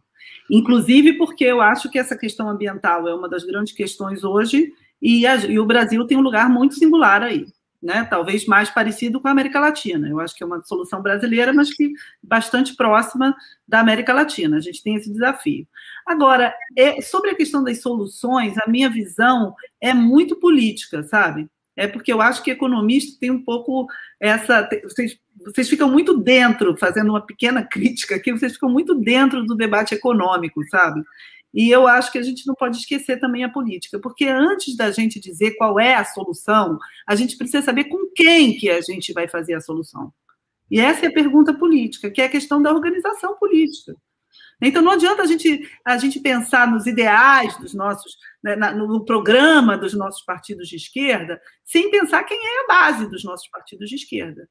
E os nossos partidos de esquerda no Brasil, que é quem vai pensar esse projeto brasileiro, né, para resgatar o pacto de confiança em alguma ciência, vamos saber qual, em um projeto de desenvolvimento brasileiro, com vocação nacional, concordo isso, que pode ser um projeto específico, que, que tem a ver com as nossas singularidades. Adoro Milton Santos, acho uma ótima referência para isso, cito no meu livro justamente como uma outra maneira de pensar a globalização. Ele tem aquele livro clássico, né, que eu gosto muito, sobre uma outra globalização. Eu cito justamente esse livro do Milton Santos no meu livro para falar de uma outra globalização. Mas eu acho que a gente precisa saber com quem. A questão da subjetividade política hoje, gente, é fundamental. Sabe? Nenhum grande teórico da política é, pensou sobre os problemas do seu tempo sem levar em consideração quem é o sujeito político da mudança. E a gente ainda não resolveu esse problema na esquerda brasileira. Na mundial também não, mas o nosso problema aqui é brasileira, né? A gente não resolveu esse problema na esquerda brasileira. Sabe? Então eu acho que isso a gente tem que pensar muito. Como é que a gente vai ter projeto para trazer, por exemplo, os novos trabalhadores, as pessoas que trabalham no Brasil no setor informal. O que, que a gente vai o que a gente tem a apresentar para essas pessoas? Isso é uma marca histórica do trabalho. Outra questão, a questão das mulheres, né? A gente hoje debate muito na esquerda. Ah, é classe ou é identitária? Eu acho que esse é um falso problema. A questão das mulheres é a questão do trabalho, sempre foi. A questão das mulheres é a questão da dupla jornada, do trabalho invisível. A gente trabalha de graça.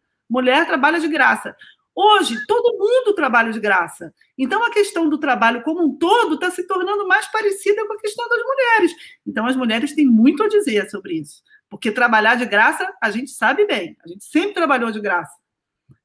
O que é trabalhar de graça? É trabalhar de um modo que aquilo que a gente faz não é reconhecido como trabalho. Hoje, esse é o problema de todo mundo do trabalho. Pensa só. O que, que o motorista de Uber faz? Ele faz um monte de coisa que não é reconhecido como trabalho e por isso ele é explorado triplamente. Tem uma né? feminização, né? uma feminização no mau sentido do mercado de trabalho, né? Exatamente, no sentido de tornar o trabalho gratuito, invisibilizando aquele trabalho não. como trabalho. Aí eu gosto muito de uma frase da Silvia Federici, que ela diz: eles dizem amor, nós dizemos trabalho não remunerado. Tudo aquilo que dizem que a gente faz por amor, na verdade, é para explorar o nosso trabalho. Cuidar da casa, cuidar do filho, cuidar do marido, cuidar da roupa, cuidar do... Não é nada disso por amor, isso tudo é trabalho explorado. Então, eu acho, estou só dando alguns exemplos aqui para mostrar como eu acho que a gente não resolveu esse problema do sujeito político e o que está embarreirando a gente, eu acho, não é tanto o projeto e mais saber com quem a gente vai formular esse projeto. Porque também eu não estou aqui para chegar para essas novas subjetividades todas com um projeto pronto, entendeu? Claro que eu tenho lá minhas ideias, eu dou algumas sugestões, mas a gente vai precisar saber quem vai ser essa base. A gente tem eh, no Brasil um partido de esquerda que é, passou por um momento crítico, agora está voltando a ter força, né? o maior partido de esquerda, da, que é o PT, obviamente, que se formou no momento de uma nova subjetividade política, que era o sindicalista, o novo sindicalismo brasileiro. Eu adoro um livro do Eder Sader que se chama Quando Novas Personagens Entram em Cena. Né? Essas são as novas personagens. E agora, quem são as novas personagens? Né? Nessa renovação que a gente precisa da nossa esquerda, quem são? A gente não resolveu esse problema. Então, eu acho que esse é um problema até para o nosso projeto aqui, eu concordo, eu acho que a gente tem que ter um projeto brasileiro, mas que dialogue sim com a esquerda mundial, não com o Partido Democrata, o Biden e tal. Acho que tudo bem, é uma coisa positiva, mas não tanto. Agora, com a Alexandra Ocasio-Cortez e o Bernie Sanders, sim. Com a esquerda espanhola, sim. Com a esquerda latino-americana, sim. Eu acho que a gente tem que dialogar, sim, com essas, esses projetos de esquerda que estão por aí. Agora, partindo da nossa singularidade, da nossa singularidade é, inclusive ambiental, produtiva, do trabalho, como eu falei, né, da história dos nossos, do nosso mundo do trabalho. Agora, é, então, sobre isso, eu acho que as alternativas, assim, a gente não precisa ter tanta pressa para já colocar ideias prontas, sabe? Claro que a gente tem que colocar ideias até para atrair essa base que a gente precisa atrair, mas a gente tem um problema político antes, eu acho, disso. Ô, Tati, Perfeito. só uma provocação, Tati, rapidinho. Elias, eu sabia, teu sorrisinho abrindo ali, eu falei, ah, ele não vai deixar. Estava brotando. Tati, aqui não, é, não, é, é pólvora falar de Alexandre Ocasio-Cortez, Bernie Sim, ela é favorável, ela é amplamente favorável às sanções econômicas, econômicas, econômicas contra a China por causa do trabalho escravo no Xinjiang, sem provar nada, e também mas, amplamente mas favorável favorável não, ao bloqueio dela, né? Eu não sabia disso, Elias. É, tudo bem, eu não sei, mas olha só, mas eu não estou defendendo a como novo mítico, não, não é isso. Nem é uma questão pessoal, sabe? Claro. É claro que assim, eles têm lá o projeto do que eles chamaram de Green New Deal. É um projeto interessante. Tem coisas interessantes, tem coisas que não. Tem coisas que têm a ver com a gente, tem coisas que não. Agora, Nossa. dialogar com esse projeto eu acho interessante, claro. A gente pode dialogar, eu acho importante a gente dialogar com o Green New Deal, que é um projeto que está, que justamente, qual é a vantagem desse projeto? E que a gente tem que pensar a partir da nossa especificidade. É que ele une a questão ambiental à questão do desenvolvimento, que você gosta tanto. É exatamente isso. Você não pode pensar a questão ambiental separada da questão do desenvolvimento. A questão ambiental não é só uma questão de proteção, é uma questão de modelo de desenvolvimento a partir claro. dessas preocupações ambientais. É justamente o que o Green New Deal procura fazer. Agora, para a gente, a ideia de New Deal é boa? Ela dialoga com o quê na nossa história? Aí a gente tem que pensar. Porque, claro que isso aí é feito para a história dos Estados Unidos, como você falou, concordo. Na nossa história, a gente quer dialogar com o quê? A gente não teve esse New Deal. Vamos combinar, gente. A gente não teve. Então, realmente, parece uma coisa um pouco distante dialogar com. Né, o Green New Deal é uma atualização do New Deal. A gente segue no Old Deal. Deal. Continuamos no Old Deal aqui. Exatamente. Nem superar aquele ainda. No, no Very Old Deal. Então, como é que a gente faz? Adapta isso e repensa a partir da nossa história. Isso eu concordo com você, que a gente tem que pensar a partir do Brasil. Wallace Moreira, a, a, a, pergunta que eu queria fazer, a, a Tatiana acabou abordando, que a minha grande questão, Tatiana, quando a gente fala de projeto, quando a gente fala de esperança, porque eu acho que a gente está vivendo um momento é, importante na economia mundial, que é um aprofundamento da crise da agenda neoliberal. Está muito mais do que em evidência. de que essa agenda ela não promove crescimento sustentável, que ela não promove inserção, que ela aprofundou as desigualdades sociais, enfim, né, a, o próprio Fundo Monetário Internacional reconhece isso. Mas a minha questão é que eu queria que você aprofundasse um pouco, se você vê perspectiva na questão dos atores, porque essa questão dos atores, ela, ela é essencial. Né? Não dá para pensar em projeto né, de caráter transformador, nacional, progressista, o que seja, sem entender a peculiaridade dos atores que nós estamos discutindo no Brasil. Né? É, da nossa burguesia, o perfil da nossa burguesia, do papel da burguesia estrangeira, da nossa classe média. Né? O próprio Milton Santos ele dizia que a nossa classe média era um problema. Tavares faz essa crítica, essa reflexão. E não é uma forma pejorativa, que é a, a, a questão da identidade nacional, o complexo de vira-lata. E eu queria que você abordasse um pouco, se você vê essa perspectiva dessa construção diante desses atores. Sim, isso aí é, é, é dificílima essa pergunta, né? Mas é a pergunta de um milhão de dólares. não, de, de dólares não, não é, Elias? Reais. Aí não. Yuan, Yuan. Reais. É a pergunta. Mas olha só, é, a gente hoje, eu acho, que vive um problema no Brasil, aí é como eu vejo, eu não tenho tanta tanto conhecimento profundo sobre isso. É um pouco uma intuição e eu queria saber até o que vocês acham disso. Eu acho que a gente tem um problema hoje que a gente não, a nossa esquerda não tem projeto e discurso para a classe média. Quando a gente fala em classe média, eu acho que no Brasil, né, a gente tem que entender que são pessoas muito pobres. Não é classe média. Em geral, a gente faz uma ideia da classe média de que a classe média é aquela que é intelectualizada, né, que, que é progressista, que é mais é, cultural, né, que mora, por exemplo, se for aqui no Rio de Janeiro, mais para a Zona Sul. Isso não é classe média, gente, isso é rico. Né? Se a gente botar lá naquela pirâmidezinha, aquela pirâmide clássica, né, de o meu salário está em que percentual da pirâmide social brasileira? Vai estar no 1% mais rico. Então, isso aí não é classe média, isso é rico. Vamos falar classe média mesmo, né? Por exemplo, agora saiu uma pesquisa de intenção de voto. É, é várias pesquisas de intenção de voto, mas em particular saiu uma pesquisa da Atlas que eu achei muito interessante, porque eles dividem ali essa faixa entre 3 mil e 5 mil, é renda familiar, né, gente? Renda familiar. 3 mil e 5 mil, classe é. média. Isso é classe média onde? Isso é pobre. Né? Quando a gente fala de classe média, a gente está usando uma noção estatística, mas aqui para a política não é estatística que interessa. Né? Para a política, o que interessa é como é a percepção daquela pessoa em relação aos, à, à coletividade.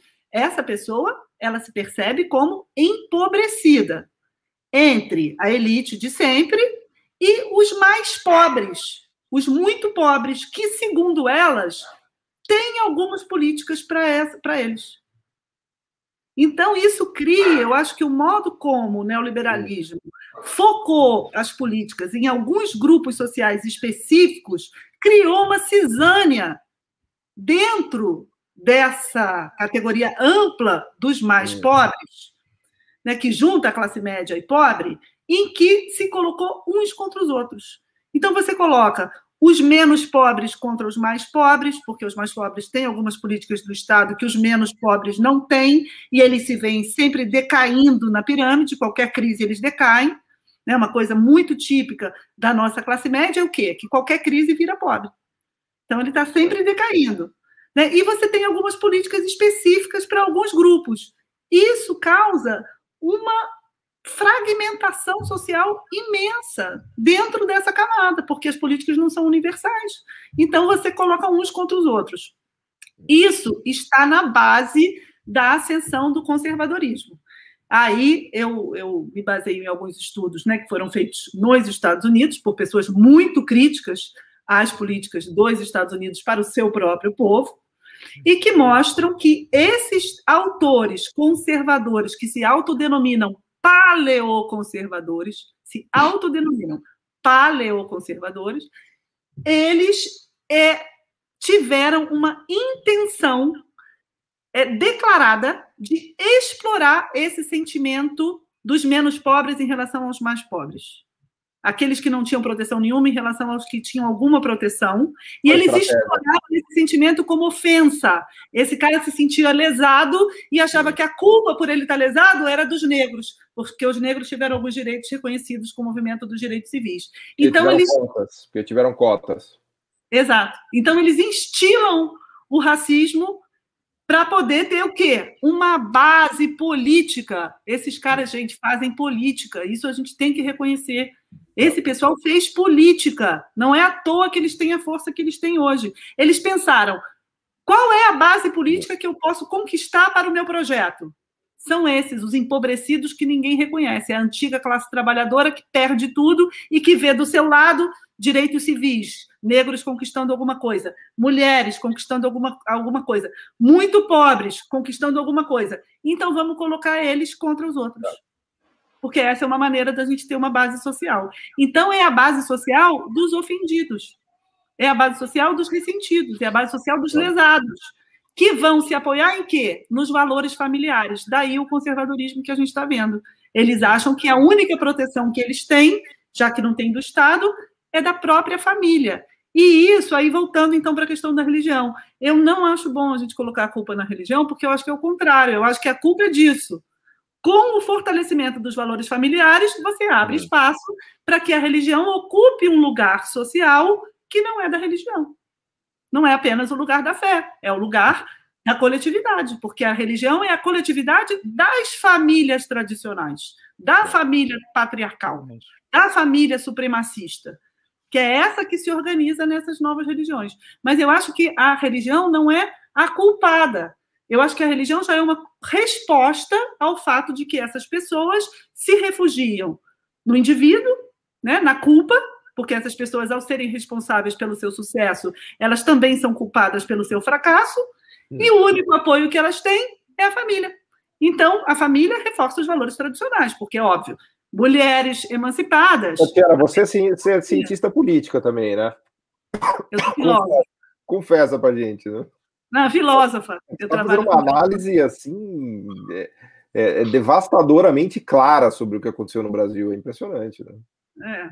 Não, é, é a partir da filosofia, né, que eu tenho essa leitura aí para o neo... São leituras sobre neoliberalismo, mas vindas da filosofia. Eu leio muito a Wendy Brown, e uma outra autora que trabalha com a Andy Brown, que é a Melinda Cooper, que tem um livro chamado Family Values, Valores Familiares, em que ela analisa todo esse movimento. Gente, outro dia eu estava vendo uma entrevista de um cara, esse cara do, do spray de cloroquina aí, da debulização de cloroquina, um maluco, ai, um horror. Ele cita, eu vi um vídeo do cara, porque agora eu estou entrando nesses grupos aí da direita, vou ficar maluca, né? Porque eu quero justamente ver as referências. As referências dele são todos esses caras que eu estou chamando aqui de paleoconservadores. Ele cita o Murray Rothbard, que é ah, exatamente o autor paleoconservador que eu estou falando aqui. É, que é o líder da galera da escola austríaca pirada. Pois é. Que é, mas esses caras, gente, eles têm um movimento muito consistente muito e agora está chegando aqui. É assustador. E eles usam isso o tempo todo, essa questão da família que eu falei, sabe? De colocar uns contra os outros. Só para vocês terem uma ideia, não, vou dar esse, só esse exemplinho aqui que eu me empolgo com esse assunto, porque eu fico aterrorizada, na verdade. Empolgue-se, é... empolgue-se, vai lá. Não, que é o seguinte, olha só. Eles tinham lá uma coisa que era meio parecida com Bolsa Família, né? Para é, conseguir é, proteger mulheres que não tivessem, tivessem filhos, mas que os filhos, mas que não tivessem pai, né? Não conhece o pai e tal, então o Estado dava uma proteção. Esses caras conseguiram minar esse projeto há um tempo já atrás, dizendo que que o responsável por esse filho tem que ser o pai. Então, ao invés do Estado dar a proteção, você tem que fazer sabe o quê? Ir atrás do pai. Imagina isso. Porque é a família. Se o pai não tiver. Botar o FBI o atrás pai, do pai do cara. É pega um irmão do pai, pega um primo do pai, pega alguém dessa família, porque é ele que tem que se responsabilizar. Aí veja só, olha por que isso é interessante. Porque isso é claro que tem a ver com o fato de que se o Estado protege, gente, as pessoas se libertam, entendeu? Se o Estado protege uma mulher que é mãe solteira, essa mulher é livre. Ela pode fazer o que ela quiser. Ela pode ficar com quem ela quiser, entendeu? É. Então você não tem essa ingerência sobre a liberdade da mulher, dos homossexuais, dos filhos, dos jovens. Né? Então, tá, o que eles querem mesmo é conter um projeto de emancipação. é um projeto político. Aí vamos para o Brasil. Esse mesmo projeto, análogo a esse projeto de proteção dos mais pobres, das famílias, no Brasil é o quê? O Bolsa Família. Quem recebe o Bolsa Família? As mulheres. Isso é revolucionário no Bolsa Família, gente. É sensacional isso no Bolsa Família. Isso permite que uma mulher pobre se separe, largue o marido, porque quem tem direito é ela, entendeu? Isso é inadmissível para esses paleoconservadores. É inadmissível. Não, e, só, e, só, lembrar que o Friedman, na década de 80, quando ele é questionado sobre o individualismo metodológico, Friedman era muito claro, né? ele era muito honesto com o que ele pensava, a não ser alguns episódios em que ele escondia um pouco o que ele estava pensando. Mas ele disse assim: não, eu não estou falando de indivíduo, eu estou falando de família. Essencialmente, o que nós estamos falando é de família. E esse movimento, você se preocupar com a família, esconde aquilo que a economia feminista depois veio abordar, que é a distribuição desigual de poder dentro da família, que você exemplificou muito bem como programas sociais Exatamente. podem emancipar as mulheres exatamente do domínio né, masculino, principalmente financeiro e material, que o masculino tem ali. E, e só relembrarmos que o, todo o projeto de microcrédito do Mohamed Yunus, ele também foca os microempréstimos nas mulheres, pela maior adesão que a mulher tem ao ambiente familiar, a responsabilização e assim por diante. Então tem muitas linhas né, de, de políticas públicas que focam exatamente nessa diferença. E no ponto que você falou do Estado protegendo, vamos relembrar essa semana a fala do, do grande estadista, segundo Elias Jabur, Joe Biden, em que ele foi lá e disse assim: olha, as empresas, vocês estão reclamando que os trabalhadores não querem trabalhar, pague mais. Né? Isso tem a ver exatamente com a proteção que o Estado ofereceu nesse momento e as famílias se sentem mais empoderadas em não aceitar qualquer emprego, qualquer salário. Mas exatamente. você vê que da ótica do ideário né, neoliberal, do ideário como a economia é. funciona, isso é inaceitável. Exato. Posso ler uma frase do Gary Becker aqui? Gary Becker, né, grande teórico do neoliberalismo e tal. Olha o que ele diz, cito, aspas, a família no mundo ocidental foi radicalmente alterada. Alguns afirmam quase destruída pelos eventos das últimas décadas. Aí ele vai citar quais são esses eventos. Males das políticas sociais das últimas décadas. Por exemplo, o rápido aumento do divórcio e famílias chefiadas por mulheres, o declínio nas taxas de natalidade, a crescente participação da força de trabalho de mulheres casadas, porque isso reduz o contato entre os filhos e suas mães, contribuindo para o conflito entre os sexos no emprego e no casamento. E aí, o que culminou no voto feminino, que segundo ele é um grande absurdo. Né? Exato. Ou seja, você precisa diminuir o estado de bem-estar social, porque o estado de bem-estar social é, serve à emancipação das mulheres, serve à emancipação dos jovens. Então, você precisa conter, ou seja, isso sempre esteve casado. Neoliberalismo e conservadorismo sempre estiveram casados, e agora isso está ficando evidente. Perfeito, né? tá? Já... Fim, o chamado fim do neoliberalismo progressista, que na verdade sempre foi uma quimera, mas agora eu acho que está claro. Já estamos aqui com duas horas e sete minutos de live, então, Tati, vamos nos encaminhar para o final. Eu queria pedir para você fazer algumas considerações finais antes do nosso momento né, de elevação lírica aqui. Né? Então, por favor, coloque né, alguns apontamentos. O que você acha que é legal o pessoal levar para casa como síntese? Né? Aqui a gente apenas levanta as questões, a gente coloca uma série né, de provocações, e o pessoal no chat tá, te pediu para você dar algumas indicações de leitura né, sobre filosofia da ciência, história da ciência, o que você achar que é, seja legal para o pessoal procurar, salientando, né, gente? Vão lá no canal da Tati Rock, vão acompanhar. Ela faz é, super bem produzido, super bem feito. Os vídeos é raro, dela valem muito a é. pena. Mas, Mas vai ser, vai ser menos raro, porque o pessoal vai lá te incomodar é, para você fazer, fazer um vídeo mais. especial. Prometo, vou fazer um vídeo especial para os novos inscritos a partir dessa live aqui. Boa. Ó, compromisso, hein? Mais é. o livro publicado semana que vem, né? Dá para a gente contar? Não, não dá para contar, né? Não, ainda não eu não tenho, eu não tenho muita disciplina para o canal. Mas vamos lá, sobre essa questão dos experts, né? O André já falou, tem esses artigos meus na Piauí. É, tem um livro que chama The Crisis of Expertise, que foi publicado há pouco tempo, em 2019, que eu cito no artigo, Então, sobre essa questão do expert, isso é legal. É, sobre história da ciência, assim, de um modo geral, eu tenho um livro de história da matemática, grandão, assim, que eu falo um pouco de, das questões também políticas sobre o papel da matemática e tal.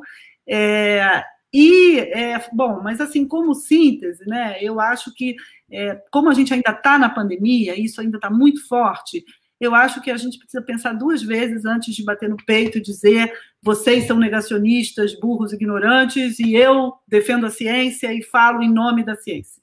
Eu acho que isso tem sido muito usado, inclusive pela esquerda, e a gente precisa parar para pensar, porque isso não é um discurso de esquerda. Sabe? Eu acho que não é mesmo. Então, é, tudo bem, o Dória faz isso, o Mandetta faz isso, porque eles estão querendo disputar esse lugar com o Bolsonaro, mas eu acho que a gente não pode fazer. Então, queria deixar isso aqui de, é, assim, de mensagem, né? Porque a gente ainda está na pandemia, a gente ainda vai ter vontade de fazer isso muitas vezes contra os bolsonaristas, negacionistas que a gente vai esbarrar por aí, mas eu acho que a gente não pode, porque isso piora as coisas. Maravilha, Tati. Quero agradecer demais a sua presença aqui, esse primeiro bate-papo. Uh, quero trazê-la de volta aqui quando você publicar o livro para a gente estender a conversa.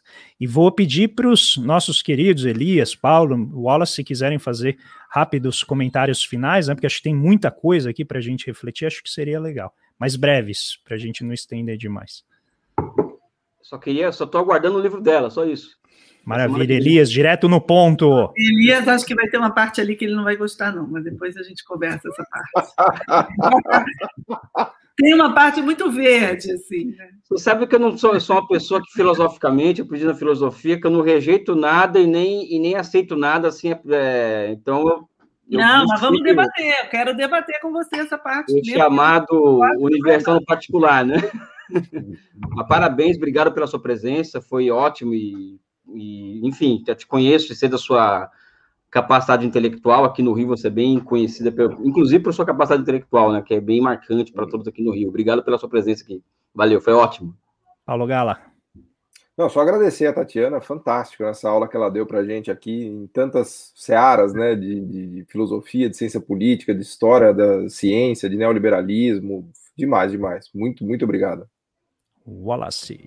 Não, também quero agradecer, parabenizar a Tatiana, para mim foi uma honra muito grande e um momento de aprendizado. Assim, a leitura que a Tatiana tem né, da conjuntura, da, da estrutura, para mim é algo extraordinário. Parabéns, Tatiana, é um prazer enorme.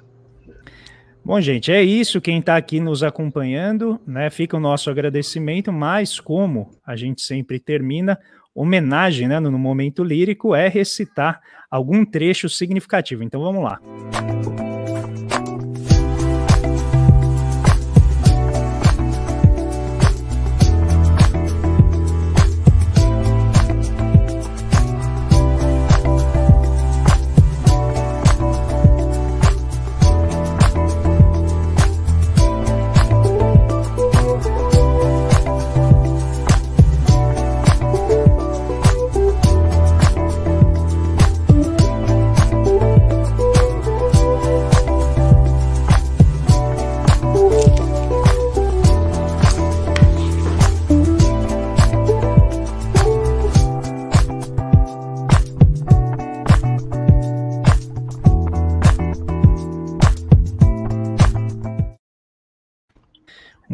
bem, Tatiana Roque, a palavra está contigo. Ai, meu Deus, gente, eu acho que eu vou cantar. Opa, aí sim, aí vai estourar aqui a audiência, vai lá. Oh, mas não prometo que não vou desafinar, hein? Mas o André falou algo que me remeta a uma, uma ideia de esperança, e essa música, para mim, sempre que eu estou desesperançada, é ela que vem comigo. Então, Clara Nunes, As Forças da Natureza. Quando o sol se derramar em toda a sua essência, desafiando o poder da ciência para combater o mal. E o mar, com suas águas bravias, levar consigo o pó dos nossos dias, vai ser um bom sinal. Os palácios vão desabar sob a força de um temporal e os ventos vão sufocar o barulho infernal, os homens vão se rebelar dessa farsa descomunal, vai voltar tudo ao seu lugar, afinal. Vai resplandecer. Uma chuva de prata do céu vai descer, vai descer. O esplendor da mata vai renascer. E o ar de novo vai ser natural, vai florir. Cada grande cidade o mato vai cobrir. Das ruínas um novo povo vai surgir e vai cantar afinal as pragas, as ervas daninhas, as armas, os homens de mal vão desaparecer nas cinzas de um carnaval. Uau! Olha, você acaba de inovar aqui de uma maneira que vai deixar pequeno para os próximos, Tati. Agora os próximos. Ainda, Uau! Lindíssima letra. Muito obrigado. Não tem mais nada a adicionar depois dessa, porque mais lirismo que isso não dá para ter. Tati Rock, uma emoção ter você aqui no meu canal, no canal do Paulo. Muito obrigado por vir a brilhantar aqui a nossa noite de domingo. Quero agradecer a todos e todas que nos acompanharam aqui pelo canal, pelo canal do Paulo, pela TV 247, que também está transmitindo. Todo mundo, muito obrigado. Pessoal, na terça-feira nós vamos ter uma live aqui no canal sobre o novo livro organizado pelo professor Ivan Salomão, da Federal do Paraná, Os Homens do Cofre, que mostra a história do pensamento econômico dos ministros da Fazenda, desde o Império até o período uh, ali até os anos 80, mais ou menos. Um livro muito interessante, vale muito a pena vir aqui conferir. Estaremos eu, professor Ivan, professor André Cabelo da UNB e o professor Alexandre Sais da FEA USP. Um bate-papo bem legal, não percam, tá bem? E na quinta-feira temos o, os Maus Samaritanos, né? Então sempre vocês comparecem, venham aqui, quinta-feira, uma hora da tarde, para discutir o desenvolvimento econômico. Paulo Gala, Elias Jabur, Wallace Moreira, Tati Roque, muito obrigado. Fiquem muito Tchau, bem. Este foi o Conexão Xangai. Até a próxima semana.